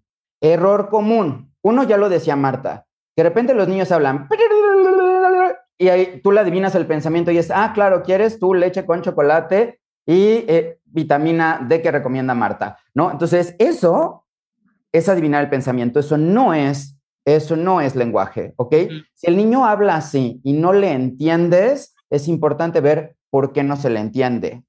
Si el niño no produce palabras eh, y en de uno a dos años no habla, también es importante ver qué pasa. ¿Por qué? Porque un error común es decir, ay, es flojito, es flojito, es flojito, y a los dos años te dicen, oye, tu hijo no habla, puede ser autismo, y pum, te cae una, bol, eh, una eh, eh, terremoto encima. Para los cuentavientes, y aquí solo para encuestas, para que lo tomen en cuenta. Ya lo decía Marta, cerca de uno de cada cuatro a cinco niños a los dos años tienen problemas de lenguaje, pero entre uno de cada 68 a 120 pueden llegar a tener trastorno del espectro autista. Entonces es mucho más frecuente que el niño no hable porque tenga problema de lenguaje a que vaya a tener otra cosa. Eso no quiere decir que no tenga valoración. No sé si hay alguien aquí de los cuentavientes que tenga eh, alguna historia que compartir, o Rebe o Marta. Claro. A ver, desde niños que no pueden pronunciar ciertas sílabas, eso Ok. es, ¿no? Sí, eso es importante. Sílabas. A ver, Eh, por ejemplo, o que, o que sustituyen una, una letra por otra. Por ejemplo, periódico o una sílaba por otra. Eh, queyadilla, que, ¿sabes? Que, Los que hablan con L o con Y, para decir, para decir Rebeca dicen Yebeca y para decir este ferrocarril dicen felocalil. Como Ese es un problema de habla y eso se ve sobre todo en niños mayores de tres años que ya desarrollaron la comunicación y ahí las licenciadas en- o los licenciados en comunicación humana eh, que dan, son los especialistas en el área para buscar que ese niño logre pronunciar de forma adecuada plurales, adjetivos y letras. Ojo, la R puede ser normal que el niño no lo pronuncie hasta los seis años y eso es algo importante. Eso es Si tu hijo importante. tiene menos de seis años y dice calito, o sea, puede ser que sea normal. Lo que hay que hacer no es decirle, ah, el calito, nunca le repitas mal las cosas. A mí me tocó un, eh, un niño que fue conmigo a consulta, eh, donde yo estoy en la colonia del Valle, y ahí resulta que la persona de 22 años le dije, ¿cómo te llamas? Me dijo, "Eh, Nito, y yo, pero, ¿te llamas Nito? No, yo me llamo Ernesto, pero mi hermanito cuando nació me empezó a decir, Nito, Nito, Nito. Y ya todo el mundo me dijo Nito y ya me quedé como Nito, ¿no? ¿Cuántos cuentavientes no pasa que ustedes tienen el nombre rebautizados por sus hermanos y eso no está bien? No permites que el niño aprenda que lo que diga, mal Está dicho, está bien. Yo, me llamo, yo me llamo Vivi en mi casa. Pues sí, pero aquí te Mis presentas como sobrinas no podían decir Rebe, entonces Vivi, entonces ya es Vivi para todo, ¿no? Está bien, nada más cuida que tú le digas, yo soy Rebe. Si te dicen Bibi, sé Bibi. Le dicen o le dicen maldita perra. Cualquiera Oye. Claro, definitivamente ese niño no tiene problemas de, articulación, ¿no? Oye, pero un caso muy, muy, muy, muy rápido que viene al caso aquí con esto. Ahorita ya dijiste en qué edades uno puede decir y qué no puede decir que la gente está. No dice la R, no, espérate, tiene tres años tu hijo, espérate a que diga seis. El mi, por ejemplo, mi pegó. Es que mi dijo, es que mi lastimó. El mi en lugar de me. Aquí Sí. dos puntos importantes, cuentavientes. Primero, a los dos años, seis meses, todo esto es promedio, no quiere decir que es esa edad, pero después del año, dos años y medio, el niño ya debe decir yo, refiriéndose a sí mismo. O sea, yo quiero, yo Ajá. busco, yo tal cosa. Uno, yo y dos, ya debe de poder decir si es niño o es niña a los dos años y medio. Ajá. ¿Cuál es un problema con los artículos posesivos? Si tú le dices dónde está tu taza, tu vaso, tu mamá, tú, tú, tú, tú, tú, el niño aprende que el tú es un prefijo y es parte de la palabra. Ajá.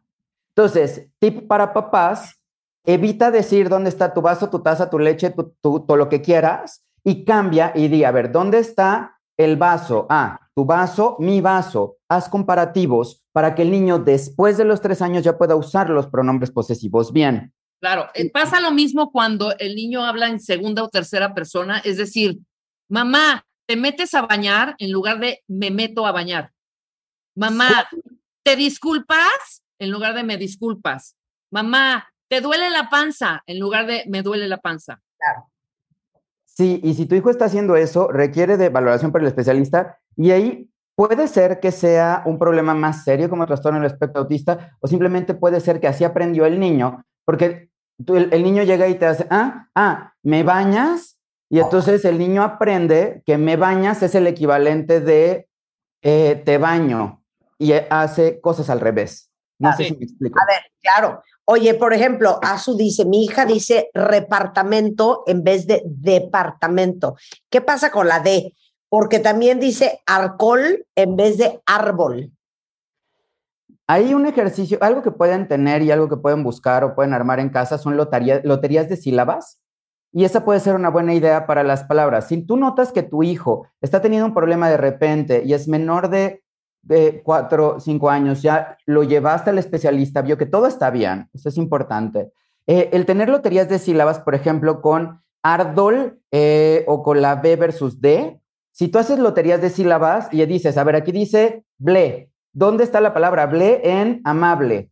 Ta, ¿dónde está ta en Marta? B en Rebe. Y entonces, si haces estos ejercicios de loterías de sílabas, ayudas a que el niño lo oiga. Algo que no es recomendable es que le digas, en este caso, árbol, porque el niño va a aprender a decir árbol. ¿Conocen a alguien ustedes que habla así?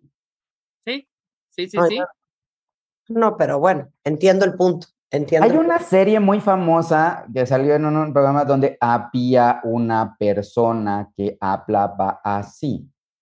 ¿Cuántas veces no es de que esa persona no sea porque está tomando medicamentos y es porque de chiquita le hablaban así todo el tiempo y así aprendió a hablar? Qué barbaridad. Oye, ahora, este, a ver, preocupación. Mi sobrino decía no te gusta para decir no me gusta y resulta que tiene autismo. ¿Tiene alguna correlación? Sí, eh, uno de los elementos clave del el trastorno espectro autista como criterios es eh, trastorno de la comunicación, es algo importante y puede ser, a eso se llama inversión pronominal. Inversión pronominal es cuando quiero decir yo y digo tú y cu- cuando quiero decir tú digo yo. Ok. Ya, Eso claro. sí, eso es. Ya que lo vuelve a hacer. Sí. Oye, a ver, ahora, otra cosa. Mitos y realidades. Es flojito, pero entiende todo. No te preocupes, solito va a hablar. La respuesta es, la comunicación requiere de tres cosas. Alguien que emita, alguien que reciba y un canal. Por ejemplo, Marta tiene cuentavientes. Los cuentavientes son el receptor, Marta es la emisora en W Radio y el canal es W Radio. ¿No? Si no hay alguien que te escuche, pues no, no llega el mensaje. Pero también, si no hay alguien a quien le digas algo, no haya que decir. Entonces, ojo, para que un niño tenga lenguaje requiere que alguien le hable, punto. Claro. A ver, Angie dice, mi hijo de cuatro años no sabe pronunciar la letra C y aún confunde tiempos al hablar. Su maestra dice que tiene un vocabulario viciado. ¿Eso existe? Viciado seguramente aquí se refiere, a ver, no es un término de rama de la salud, pero puede ser que en viciado se refiere a que en vez de decir eh, caliente, diga laliente, eh, río en vez de frío, o ahí sería importante una valoración por comunicación humana o eh, personas especialistas en terapia de, lenguaje, porque ahí lo que está faltando es el habla, o sea, ahí lo que requiere es una terapia de habla para mejorar. Recordar, el habla es sílabas, sonidos, eh, artículos y pronunciación, y los especialistas que ven eso son ah, eh, licenciados en comunicación humana, eh, terapeutas de, certificados en lenguaje. Un paso antes sería que el niño haya tenido problema de lenguaje, ¿sí? Que sería el niño no quiere decir las cosas claras o las aprendió mal, o de comunicación, que es, pues yo lo digo mal o lo digo viciado porque me da igual lo que te diga. Ok, a ver. Mi hijo tiene casi seis años. Altaira dice que se quiere matar, que se siente la peor mamá del mundo. No, mana, todo tiene corrección. Su hijo no pronuncia la S, algunas palabras omite la L, y si hablemos, y ni hablemos de la R y la doble R. Primer punto, el lenguaje es algo arbitrario, eso es algo importante y depende de la cultura. Por ejemplo, hay, hay lugares en los cuales dices, ah, eh, la man, ¿cómo está? ¿Sí? En algún país de, de Centroamérica hay lugares del país en los cuales ah, utilizas la S al final de las palabras, hay lugares en los cuales te comes la S. Entonces, algo importante es, el lenguaje depende de la cultura, entendiendo no la cultura con la educación, sino qué es con lo que vives y qué es lo que escuchas. El niño va a hablar como escucha. Si tú dices, ah, oye, oye, ¿viste cómo estás, Jacoja? Sí, El si niño no va a pronunciar. Guerrero, claro, claro. ¿sí? Y es normal que no lo pronuncie, normal entendido como frecuente. ¿Por qué? Porque no lo escucha. Si el niño no utiliza plurales, por ejemplo, perro, perros, requiere de una valoración para ver por qué no lo está haciendo. Es porque hay algo eh, que podamos ayudar desde el punto de vista ah, médico o es algo que requiere mejorarse con una intervención terapéutica. Ujú, Ok. O sea, aún que vayan a la escuela, muchos de estas, de estos eh, pe- pe- pequeños problemitas se corrigen cuando los, los chavitos socializan con otros niños. Claro, obvio, pero no quiero que se nos acabe el tiempo. ¿Cuándo hay que preocuparse? A ver, primer punto, y eso es algo de lo que decía mamá, o sea, uno, no te sientas culpable. Hay muchas cosas que no sabemos, ¿no? Y más, desde que llegó la pandemia y ahora todo es por videollamada, videoconferencia, se vuelve eh, un mundo muy diferente. ¿Por qué? Porque los niños muchas veces ahora están empezando a llegar a clases por primera vez eh, o no habían estado en contacto con otras personas. Ojo, un problema es algo que tiene que tener solución. Primer punto. Dos, ¿cuándo hay que preocuparse? Lo ideal es no preocúpate, ocúpate. ¿Cuándo ocuparse? Nuevamente, si tu hijo a los tres meses no tiene sonrisa cuando le sonríes, ocúpate al ir. Si el niño entre 6 y 12 meses no muestra ansiedad con los desconocidos, preocúpate al ir. Si el niño no está diciendo más de cinco palabras al año y medio, ocúpate en ir.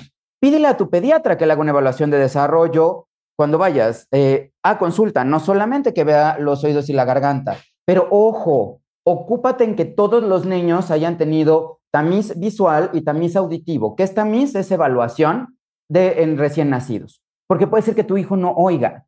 Y si tu hijo no oye, entonces ahí vete. ¿qué te debes de preocupar si tu hijo no oye? Eh, o escucha las cosas muy fuertes, ah, de repente solamente si te le pones enfrente y te ve los labios, reconoce. Hay personas que se les diagnostica muy tardíamente la, la sordera. Eh, sí, eh, hay sonidos en los cuales no escucha y otros responde muy excesivo. Ahí es donde se requiere una valoración médica y ver, escucha o no y canalizar al especialista. Y de ahí, ocúpate en que vaya a la escuela. Un estudio que a mí me tocó hacer eh, hace años en estancias infantiles, eh, encontramos que los niños que van a educación inicial a partir del año de vida triplican la probabilidad de un desarrollo normal comparado con los niños que no van a educación inicial dos años después. Claro. Y esta fuente de uno de cada cuatro a cinco niños que dijo Marta es de lo que se ha encontrado en la Secretaría de Salud en México a nivel país. Entonces, es un problema que requerimos de hablar, que requerimos de eh, concientizar. Y si tu hijo dos años no dice, mamá, quiero leche, busca ayuda. Oye, ¿y por qué se agudizó con la pandemia, Antonio? Varias razones. Primero, error de los papás y ese es un mito. Ay, todo el tiempo se habla en casa, así que estimulación no le falta. Sí, puede ser que yo esté hablando ahora eh, eh, al aire, pero mi hijo está aquí al lado y no le estoy hablando a él. Si no lo volteas a ver, el niño no siente que le estás hablando y no hay comunicación. Uno. Dos, porque nos conocemos y si estamos con las mismas personas, nos adivinamos. Cuentavientes, ¿cuántos de ustedes no de repente llegas y le dices, ah, ten, ¿quieres un vaso con agua? ¿Cómo supiste?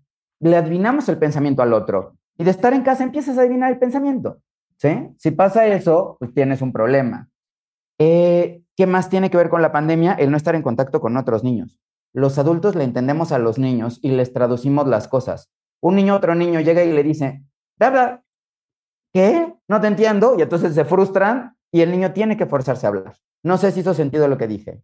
100%. Oigan, a ver, yo les paso el teléfono de Antonio Risoli. Antonio es neurólogo, es pediatra, aparte es especialista en desarrollo, ¿ok? Entonces, él está en la Ciudad de México. El teléfono por WhatsApp lo pueden contactar. Es 5543 37 57 83. Ahorita se los pone Alan en Twitter. Arizzo, más bien, A Rizzoli C. A Rizzoli con doble Z C. Y en Facebook el doctor Antonio Rizzoli. Oye, Antonio, este, me encantó lo que dijiste. Es que no se preocupen, ocúpense, pero sí ocúpense. ¿No? Todo, todo, todo en la vida tiene solución. Y una frase que quisiera decir de cierre. Hay gente que dice, "Mi- si el niño no habla a los seis años, nunca va a hablar. Eso es mentira. No hay una edad en la cual el niño no deje de hablar. No hay una edad a partir de la cual te, te empieces a sentir culpable de no haber hecho las cosas. Empieza a hacer las cosas hoy para que mañana sea mejor. Y si mañana es mejor, entonces todo va a cambiar. Te quiero, Antonio. Me fascina cómo habla Antonio Rizzoli. Un placer tenerte aquí como siempre. Igualmente. Un besote. Regresando del, del corte, híjole, no saben qué buena chamba estamos haciendo Evan Marcatz y yo para desmitificar a todas aquellas mujeres que creen que no tienen varón porque intimidan a los hombres. ¿Ese es realmente el asunto o el problema es otro? Regresando del corte en W Radio. No se vayan, Evan Marcatz desde Los Ángeles. ¿Todavía no tienes ID de cuenta viente? No. Not yet, yet, yet. Consíguelo. En martadebaile.com. Martadebaile.com. Y sé parte de nuestra comunidad de cuentavientes. Marta de Baile 2022. Estamos de regreso. Y estamos donde estés. Estamos de regreso en W Radio, son la una, perdón, las 12.07 de la tarde. Oigan, a ver, la semana pasada, en la primera parte de la conversación que tuvimos con Evan, hablamos, Evan les estaba explicando este concepto que se han comprado muchas mujeres de que intimidas a los hombres porque eres súper fuerte, porque eres autosuficiente, porque tienes muchísimo carácter, porque eres una lady boss. Y lo que decía Evan en aquel momento es, si un hombre está intimidado por tu poder, por tu brillo, por tu nombre, por tu belleza, por tu lana, por lo que sea, no es suficientemente hombre. Punto. Y aún más importante, no es para ti.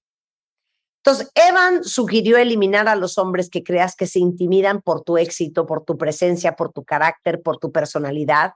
Y habló sobre los hombres que no se intimidan, con los que no has logrado conectar. Y también sugirió que dejemos de romantizar e idealizar a un hombre top, exitoso o rico, porque quiere uno siempre los activos de que eso conlleva, pero no nos gustan los pasivos.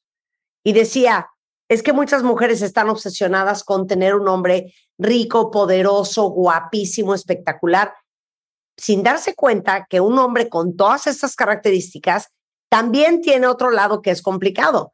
Y nos moríamos de risa porque decía, muchas veces, oye, el hombre rico y poderoso pues, es un hombre muy ocupado que no va a tener tiempo para ti. O a lo mejor un hombre que es un cuero, o sea, a lo mejor va a ser un dolor de cabeza porque todo el día le tiran la onda o porque a lo mejor es demasiado vanidoso y demasiado ensimismado en sí mismo, etcétera, etcétera. En fin. Entonces, dijimos que íbamos a hacer parte dos. Entonces, vamos a hablar de cómo hacer un date pensando como un hombre, dejar de preocuparte por lo que piensen de ti y otras cosas. Evan Mark Katz es un gran dating coach, muy famoso en Estados Unidos, porque tiene un curso que se llama Love You, en donde ha entrenado a más de 12 mil mujeres exitosas, fregonas, picudas, que no habían encontrado el amor hasta que las entrenó Evan. evanmarkcats.com es su sitio por si quieren después consultarlo y por si quieren tomar el curso, que ya hay varias cuentavientes que ya lo están tomando. Y vamos con la parte dos. Okay, so I gave them like a brief recap of what we had spoken last week. So wherever you want to pick off. Um, I think let's start with this framing.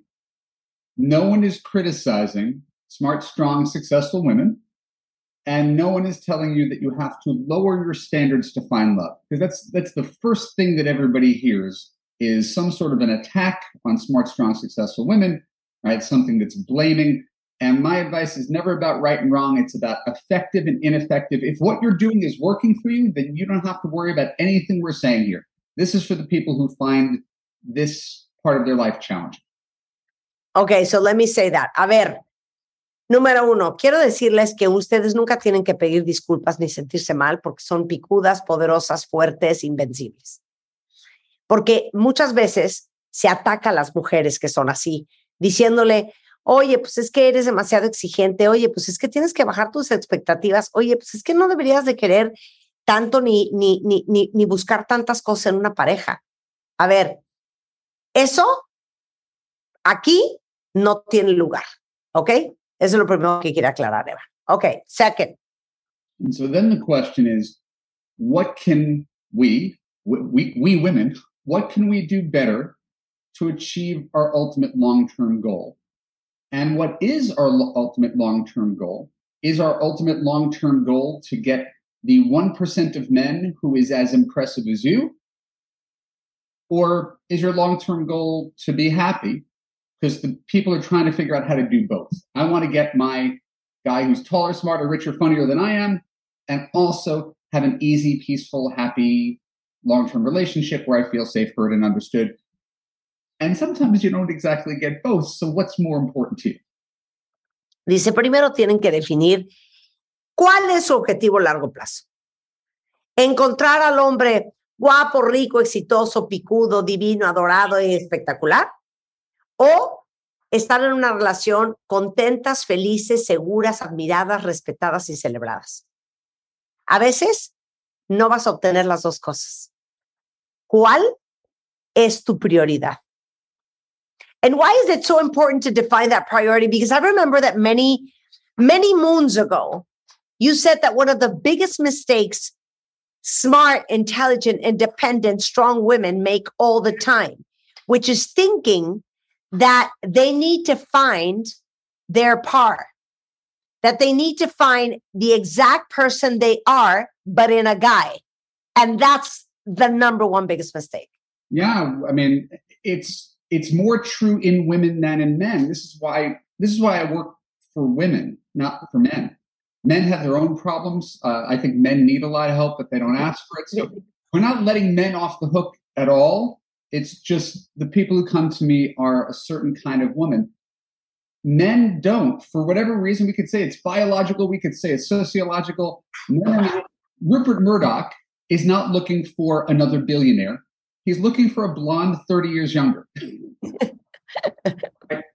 but when you're a woman of a certain status, you think, I need a man who's more than me.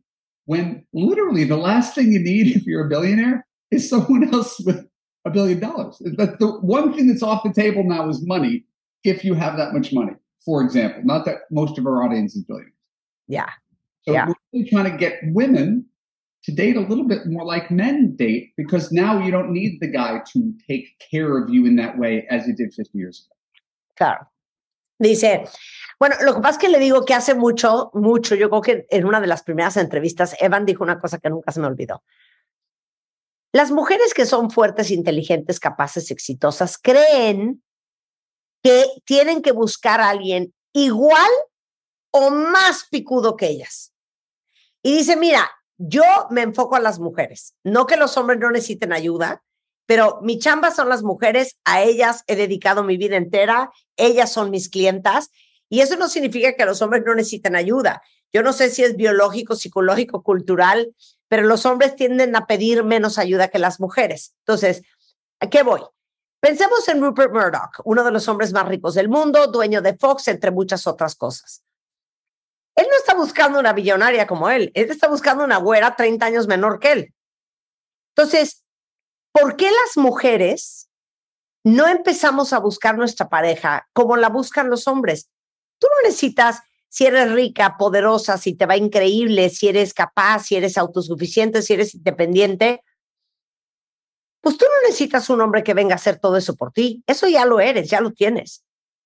Deberías estar buscando otra cosa que tiene que ver más con otras importancias y prioridades, como un hombre que te adore, que te celebre, que te quiera, que te ayude, que te apoye, que te admire, que te respete, que te adore. Eso es lo que tienes que estar buscando.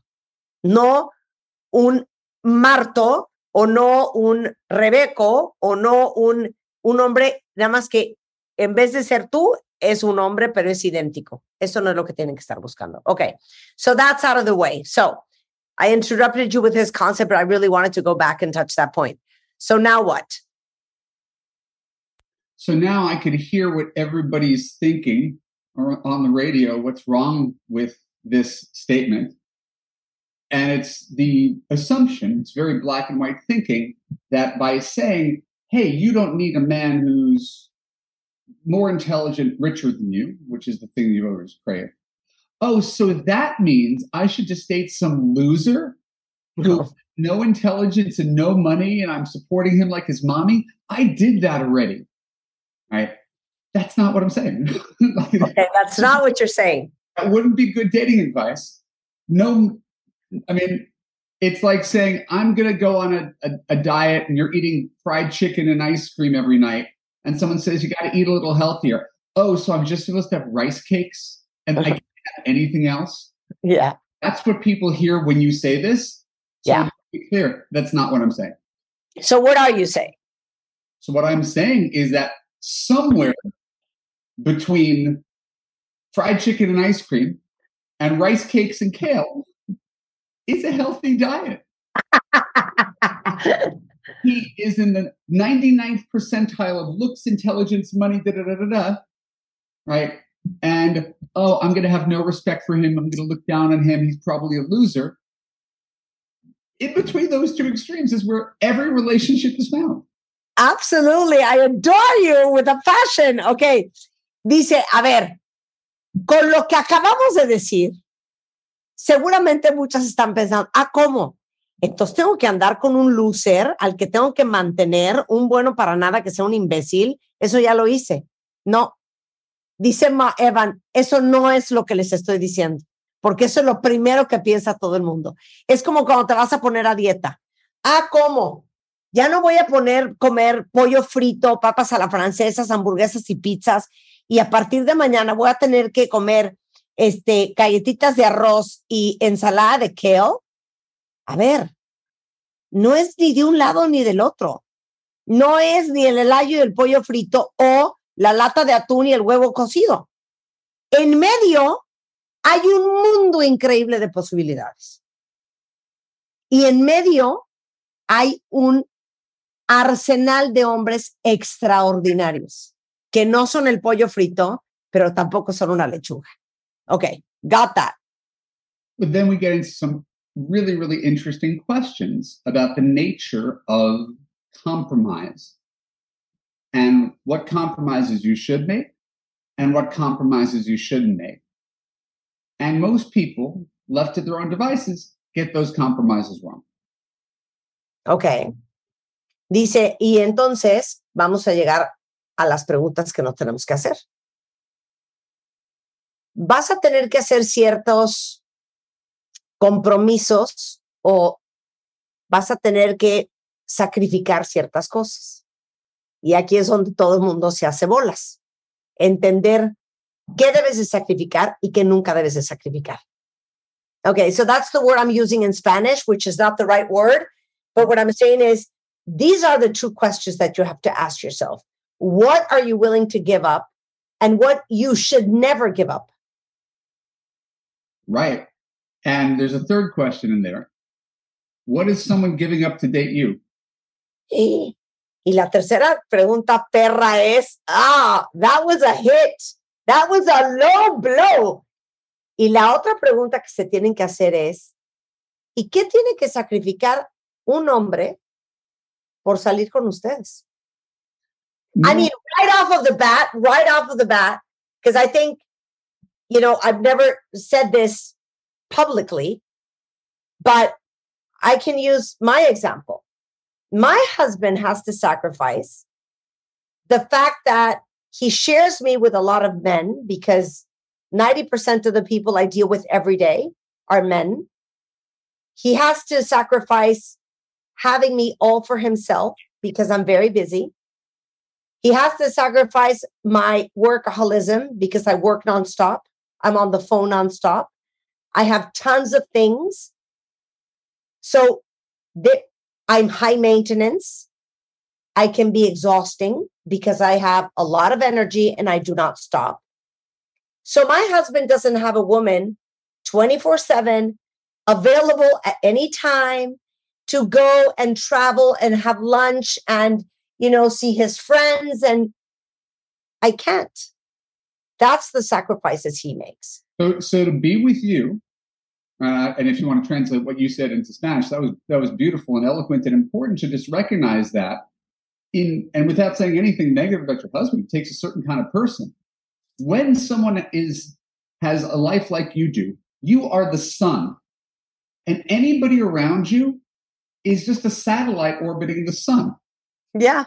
Which again, it takes the sublimation of one's ego to allow someone else to be the sun in their universe. It's just not easy, and a lot of guys are not temperamentally suited to it.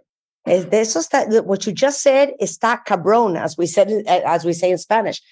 Con la tercera pregunta, y, y contéstensela ustedes.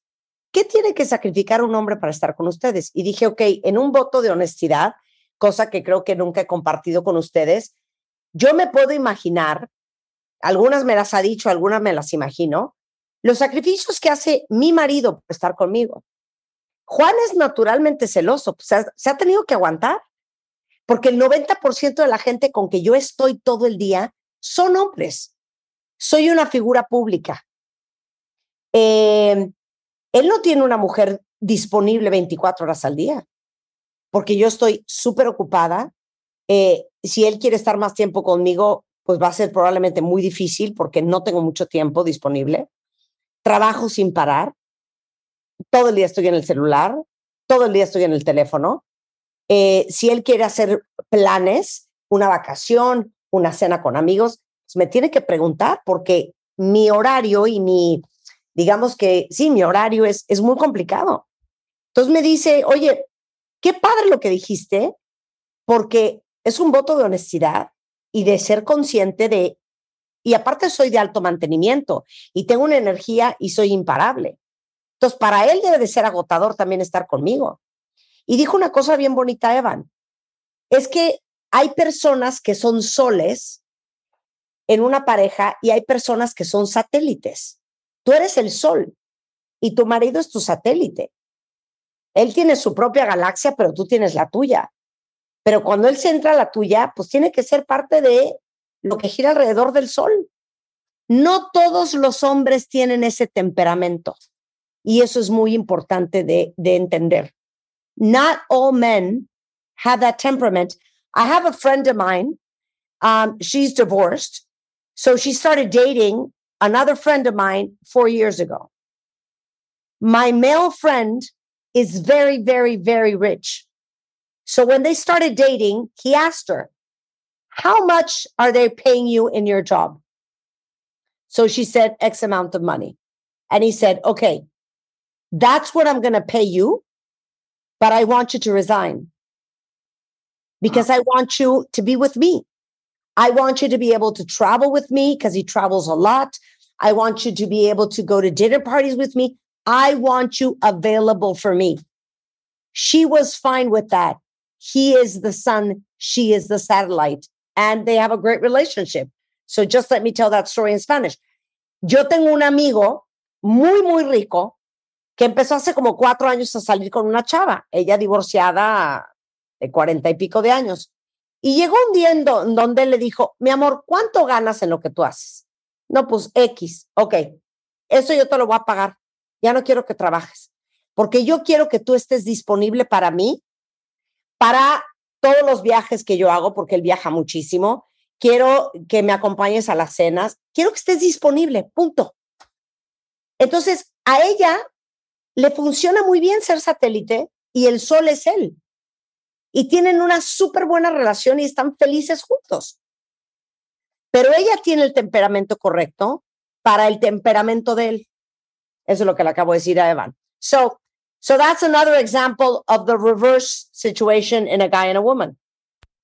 Yeah, and and and when you think about it, we're all sort of the sun of our own life. We're all the center of our own universe. Mm-hmm, mm-hmm. So if you're a woman who is intelligent, ambitious, driven, right, has a purpose, as an independent woman, are, you're not depending upon a man. So everything's about you, your needs, your travel, your workout regimen, your friend, your home.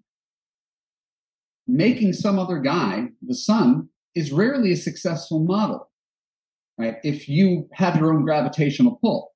The problem is the guys you're most attracted to are the guys who have their own gravitational pull. yeah. Right. But guess what? When you're with that guy, he's going to say, what, what, do, I don't care about your job. I just want you to be available to me. That's the greatest gift you could give me is your time and your presence. But my time is more important spent building my empire. Okay. Can't blame a lot of guys if they don't want to be with a woman who's building an empire. They'd rather be with a first grade teacher who's around and just making him dinner when he gets home, which doesn't mean he's intimidated. But yeah, but but you know what also he values is different than perhaps what you value. Yeah, but I think, and let me thread lightly on this one. Sure. I think that it's something also cultural because in in very um, macho countries like ours, we have the perception that if you're not that type of guy with your own gravitational pull, where you are the absolute sun, moon, and stars, then you're a, a loser, you're B, you know, a pushover, you're C, a doormat. And we don't have the perception of the possibility of him being an extraordinary person and an incredible, magnificent man if he doesn't fit that prototype. You do you get what I'm saying? Get what you're saying, and I acknowledge it. And I will acknowledge that it's different in Mexico than the United States, but some of this is in the United States. Yeah. And I said in the on our last version of this, the problem cuts both ways. Not only does society expect men to be this way, and men expect men to be this way, but women expect them to too. So half the problem, right, we could say it's our cultural scripting, we could say it's our biology. It's that genuinely, while I don't look down on my wife for not making money, she's a stay at home mom, and I am very, very fortunate that she takes things off my plate that I don't that she, that I can't do, and and I take things off her plate. We have an arrangement that really works for us. It's an old school traditional marriage. The problem is most women and men don't necessarily want that. Right. And that that's where this really gets sticky between what we're attracted to, what's good for us, what society says. There's a lot of voices here.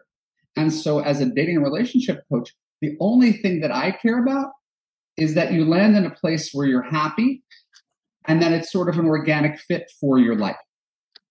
And a Yeah. lot of people keep on trying to stay up with the cultural thing. A lot of women don't really know, and again, this is bad terminology, what they really need. You probably joked about it before. They really need a nice wife. Claro, ya. Eh, le decía yo que también es un tema como cultural, ¿no? Porque tenemos esta, esta falsa creencia que un hombre de verdad tiene que ganar más que tú, ser más fuerte que tú, ser básicamente ser el sol y tú el satélite como mujer, porque venimos de sociedades bien machistas. Entonces, cualquier hombre que no sea de ese perfil, mucha gente automáticamente cree que, ah, no, entonces es un loser, ah, entonces es un mediocre, entonces es un imbécil. Y muchas veces, cuando, por ejemplo, conocemos historias de que ella es una picuda eh, directora de una empresa y de repente la movieron de país y se fue a trabajar a Alemania, lo primero que uno pregunta es, ¿y tu marido? No, pues mi marido viene conmigo y pues verá si toma un curso a ver qué hace. Y todos se quedan con cara de neta, o sea, él la va a seguir a ella porque estamos acostumbrados de que sea al revés. Entonces dice Evan que totalmente de acuerdo conmigo, que en eso es un poquito distinto México, por ejemplo, Estados Unidos, que es una sociedad como un poquito más equitativa, pero que en efecto, eh, al final, los hombres que son soles, pues quieren mujeres satélites y las mujeres que son soles quieren hombres satélites. Y es muy difícil que dos soles funcionen juntos. And, and wouldn't you agree that it is very difficult for two suns to work together? Yes, I mean that's that's the the the myth of the power couple. Yeah. Um, it, it seems really exciting and sexy, and you could, you know, you could look at some celebrities or look at your Beyonce, Jay Z, and say, "Oh my God, look at them." Look, between you and me, you think that's a happy couple? Claro. Yeah. And, and, and also, and also, let me say something else. The fact that he's a satellite with you doesn't mean he's a satellite in his life. He can be a son in his life. It- my husband, he's he's Right. a financier. He's very successful in what he does. You know, he is the son in his company. He is the son in his life. With me, he's a satellite. Entonces, le digo, o sea, y el hecho de que contigo sea un satélite no significa que en otras partes de su vida no sea un sol. O sea, mi marido es financiero, le va increíble, es exitoso, es workaholic también, es el sol en su vida personal, en su vida profesional, aunque conmigo sea un satélite. You get what I'm saying? I, I do, and that's why I think you're living proof of what I'm talking about. Right? That, that, that- that's the, the best argument to, to that, that I can make is if I say you don't need a man who's more everything than you, and you could date the way men do. Men are not looking for men who are taller, smarter, richer, funnier. If you just embrace the idea that you need to get the guy who looks the best on paper, but rather the person who's the best fit for you, where you have a natural, organic division of duties and an understanding of the dynamic that works for both of you. The problem when you try to fly too close to the sun, to mix metaphors, is you have two people who are busy, driven, put work first, don't spend enough energy on watering that garden that is the relationship. And then they become business partners, they become roommates, or they're always traveling all the time, and their relationship starts to fray. From the outside, they look like the best couple in the world. On the inside, they're dying because no one's focused on the relationship. They're both focused on their their visions. Ok. Am, le digo, es que dos soles no necesariamente funcionan juntos. Me dice, es que es la clásica, el clásico mito de, de la power couple, de la pareja poderosa, ¿no? Que ambos son súper, mega, ultra picudos. Las probabilidades de que estén tan enfocados en, en su sistema solar es que dejen muy poco tiempo para verdaderamente nutrir, administrar y cuidar la relación. Y a lo mejor lo que mucha gente busca es que en papel el fulano suene sensacional. No, güey, guapo, rico, adorado, picudo, exitoso, poderoso. Pero uno no, como mujer no tiene que estar buscando lo que suene cañón. Uno tiene que estar buscando lo que te hace bien a ti, lo que te va bien a ti. Como dice el dicho, el que, el que zapato sea bonito no significa que es de tu talla. Entonces, ¿cómo, ¿cómo llegar a eso? De eso vamos a hablar regresando del corte. There's, there's an amazing saying for what you just said. The fact that the shoe is pretty doesn't mean it's your size. And that's what you need to focus on, finding the right I, I didn't even know that was a saying. I have a bit that I've done on that about the sexy guy being a pair of Jimmy Choo red patent leather heels that looks good, and then you wear it for an hour and your feet are bleeding. but you don't realize you have to wear those shoes for the next 40 years. Claro, dice yo ese, esa, esa, esa analogía la hago con unos zapatos Jimmy Choo carísimos o unos Labután con suela roja que se ven divinos, espectaculares. Pues ese a lo mejor es el cuate que tú te estás imaginando, rico, poderoso, guapo, sexy, divino. Ajá, nada más que ponte esos zapatos una hora y si te están sangrando los pies, pues imagínate traer esos zapatos puestos 40 años de tu vida. Bueno, regresando del corte, ¿qué se va a hacer? So when we come back, what are we going to do? Eh, we'll take commercial break. Hacemos una pausa y regresamos. No se vayan. Escuchas a Marta de Baile por W Radio. Síguenos en Facebook, Marta de Baile. Y en Twitter, Marta de Baile, Marta de Baile 2022. Estamos de regreso. Y estamos... Donde estés.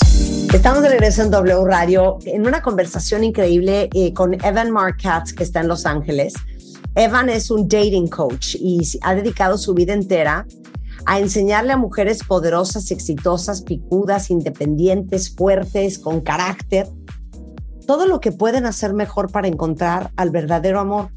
Y creo que lo más bonito que dijo en el segmento pasado es que no estén pensando en buscar un hombre y un esposo de revista, sino una relación donde se sientan bien, seguras, escuchadas, comprendidas, amadas, adoradas y celebradas.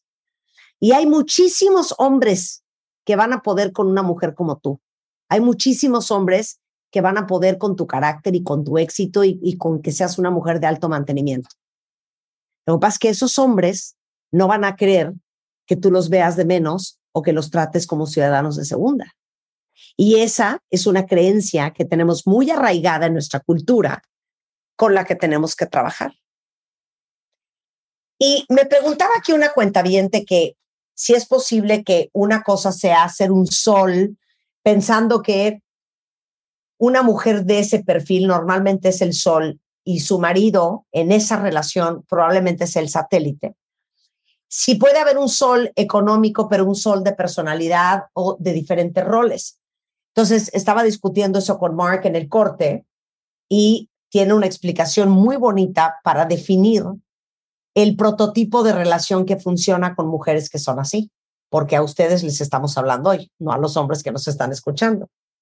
So I just told them that I, I, I shared with you a Twitter um, of uh, somebody who said, is it possible for him to be like maybe the personality son and then you can be the financial son and I told them that you explained to me something on a commercial break about the feminine and the masculine energy. Uh, yeah, and listen, everything we're saying here are general stereotypes. There's yeah. there's exceptions to everything we're talking about. We're just talking about the rules. So, as I was taught, masculine energy is about self. My ideas, my ego, my ambition, my career, my hobbies. It's about self pursuits. And everybody should have that. If you want to do something in life, you should have things you're passionate about that you pursue with vigor. Right? Feminine energy is about others. It's about supporting others. It's a more receptive, where masculine's proactive, feminine is receptive. Right? And so people who are in their feminine energy take the time to support other people. That's their priority, that's their natural state. We all have a balance of both. The question is where you are on that spectrum and whether you're pairing up with someone who is a balance for you rather than someone who's just like you. Ya. A ver, vamos a explicarlo de la siguiente manera. Pensemos que la energía masculina es la energía del yo.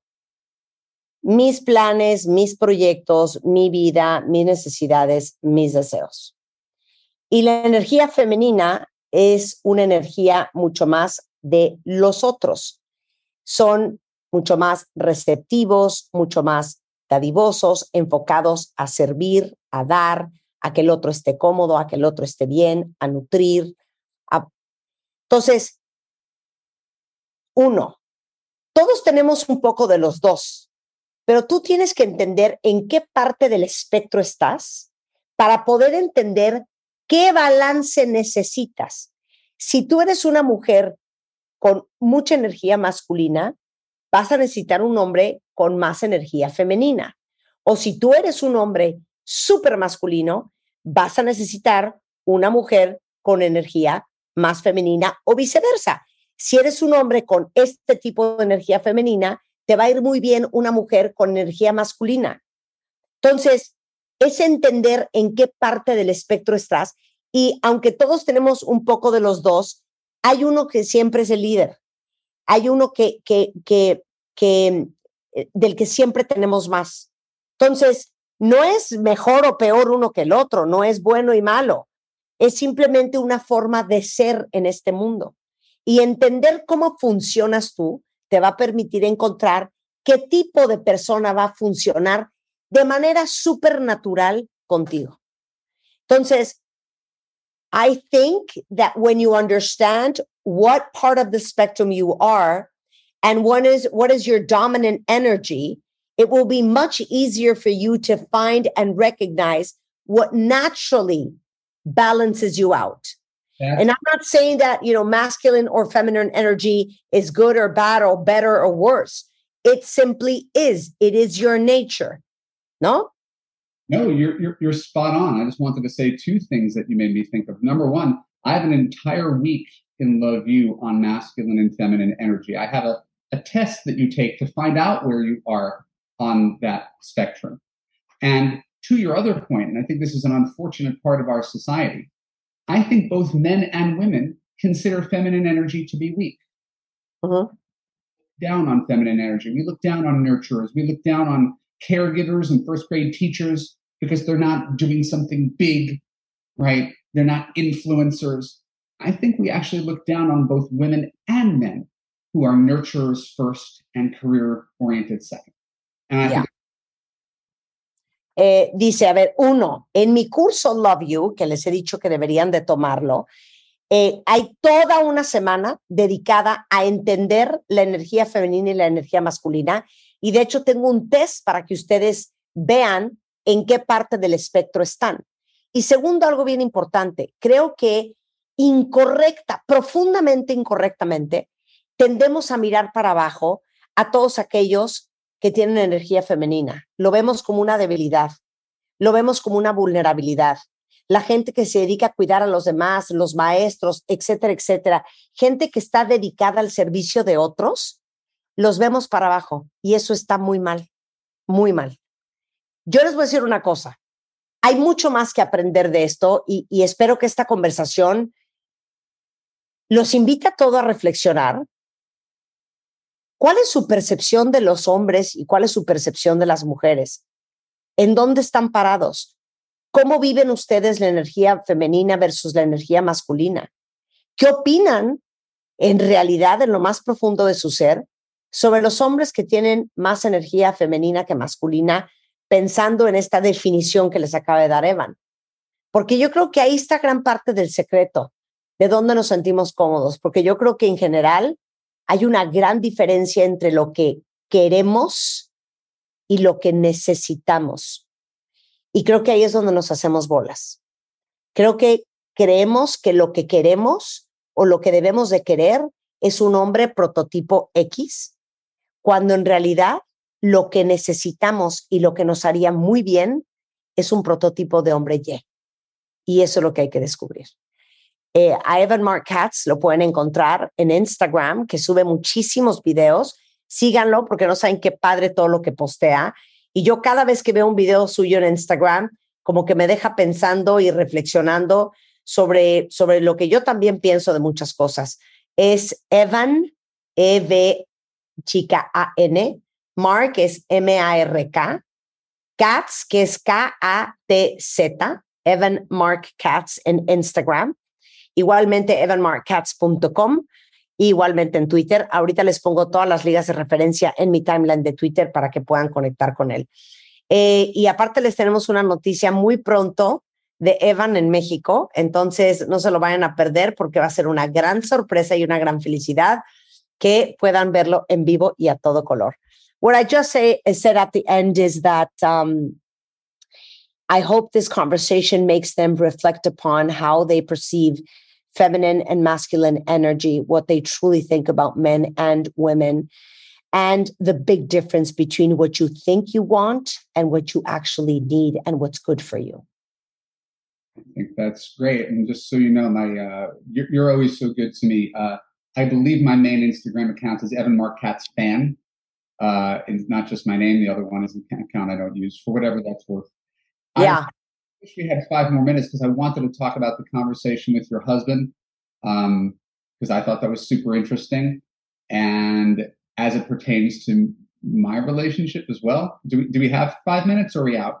we have one minute. So say it in one minute. what I would say is that when I was single, I used to date Martha. Yeah. That's what I was the most attracted to. It was the most powerful woman in the room, and it is magnetic. And I went out with various versions of Martha hundreds of times over 10 years, and it never actually worked. And I never understood it until I tried something different. And I discovered I actually needed a woman who was more feminine energy, right? And made things more about me than someone who whose career was bigger than mine. And that's not a matter of intelligence or intimidation. It was just a matter of realizing where I was and what worked. And that's exactly what Martha did in her relationships too. She found herself in a relationship with a guy who was the sun. She didn't like being a satellite. yeah. Who's a better fit for her. That's that's the one minute version of what I wanted to share. Yeah. es que en el corte comercial vino Juan y, y dijo, Mark, quiero comentar una cosa, lo que acaba de pasar. Yo, cuando era soltero, me la pasé saliendo con mujeres tipo Marta, con ese perfil. Yo siempre quería estar con la mujer más poderosa del, del cuarto. Y me di cuenta que, que no era lo que me hacía bien ni era lo que me iba, hasta que probé algo diferente. Eh, yo quería un satélite, porque yo estoy acostumbrado a hacer el sol y ese es mi temperamento y mi personalidad. Y, y igualmente para mí, ¿no? Yo salí con muchos soles y a mí los soles no me van, eh, porque el sol somos nosotros. Queremos satélites.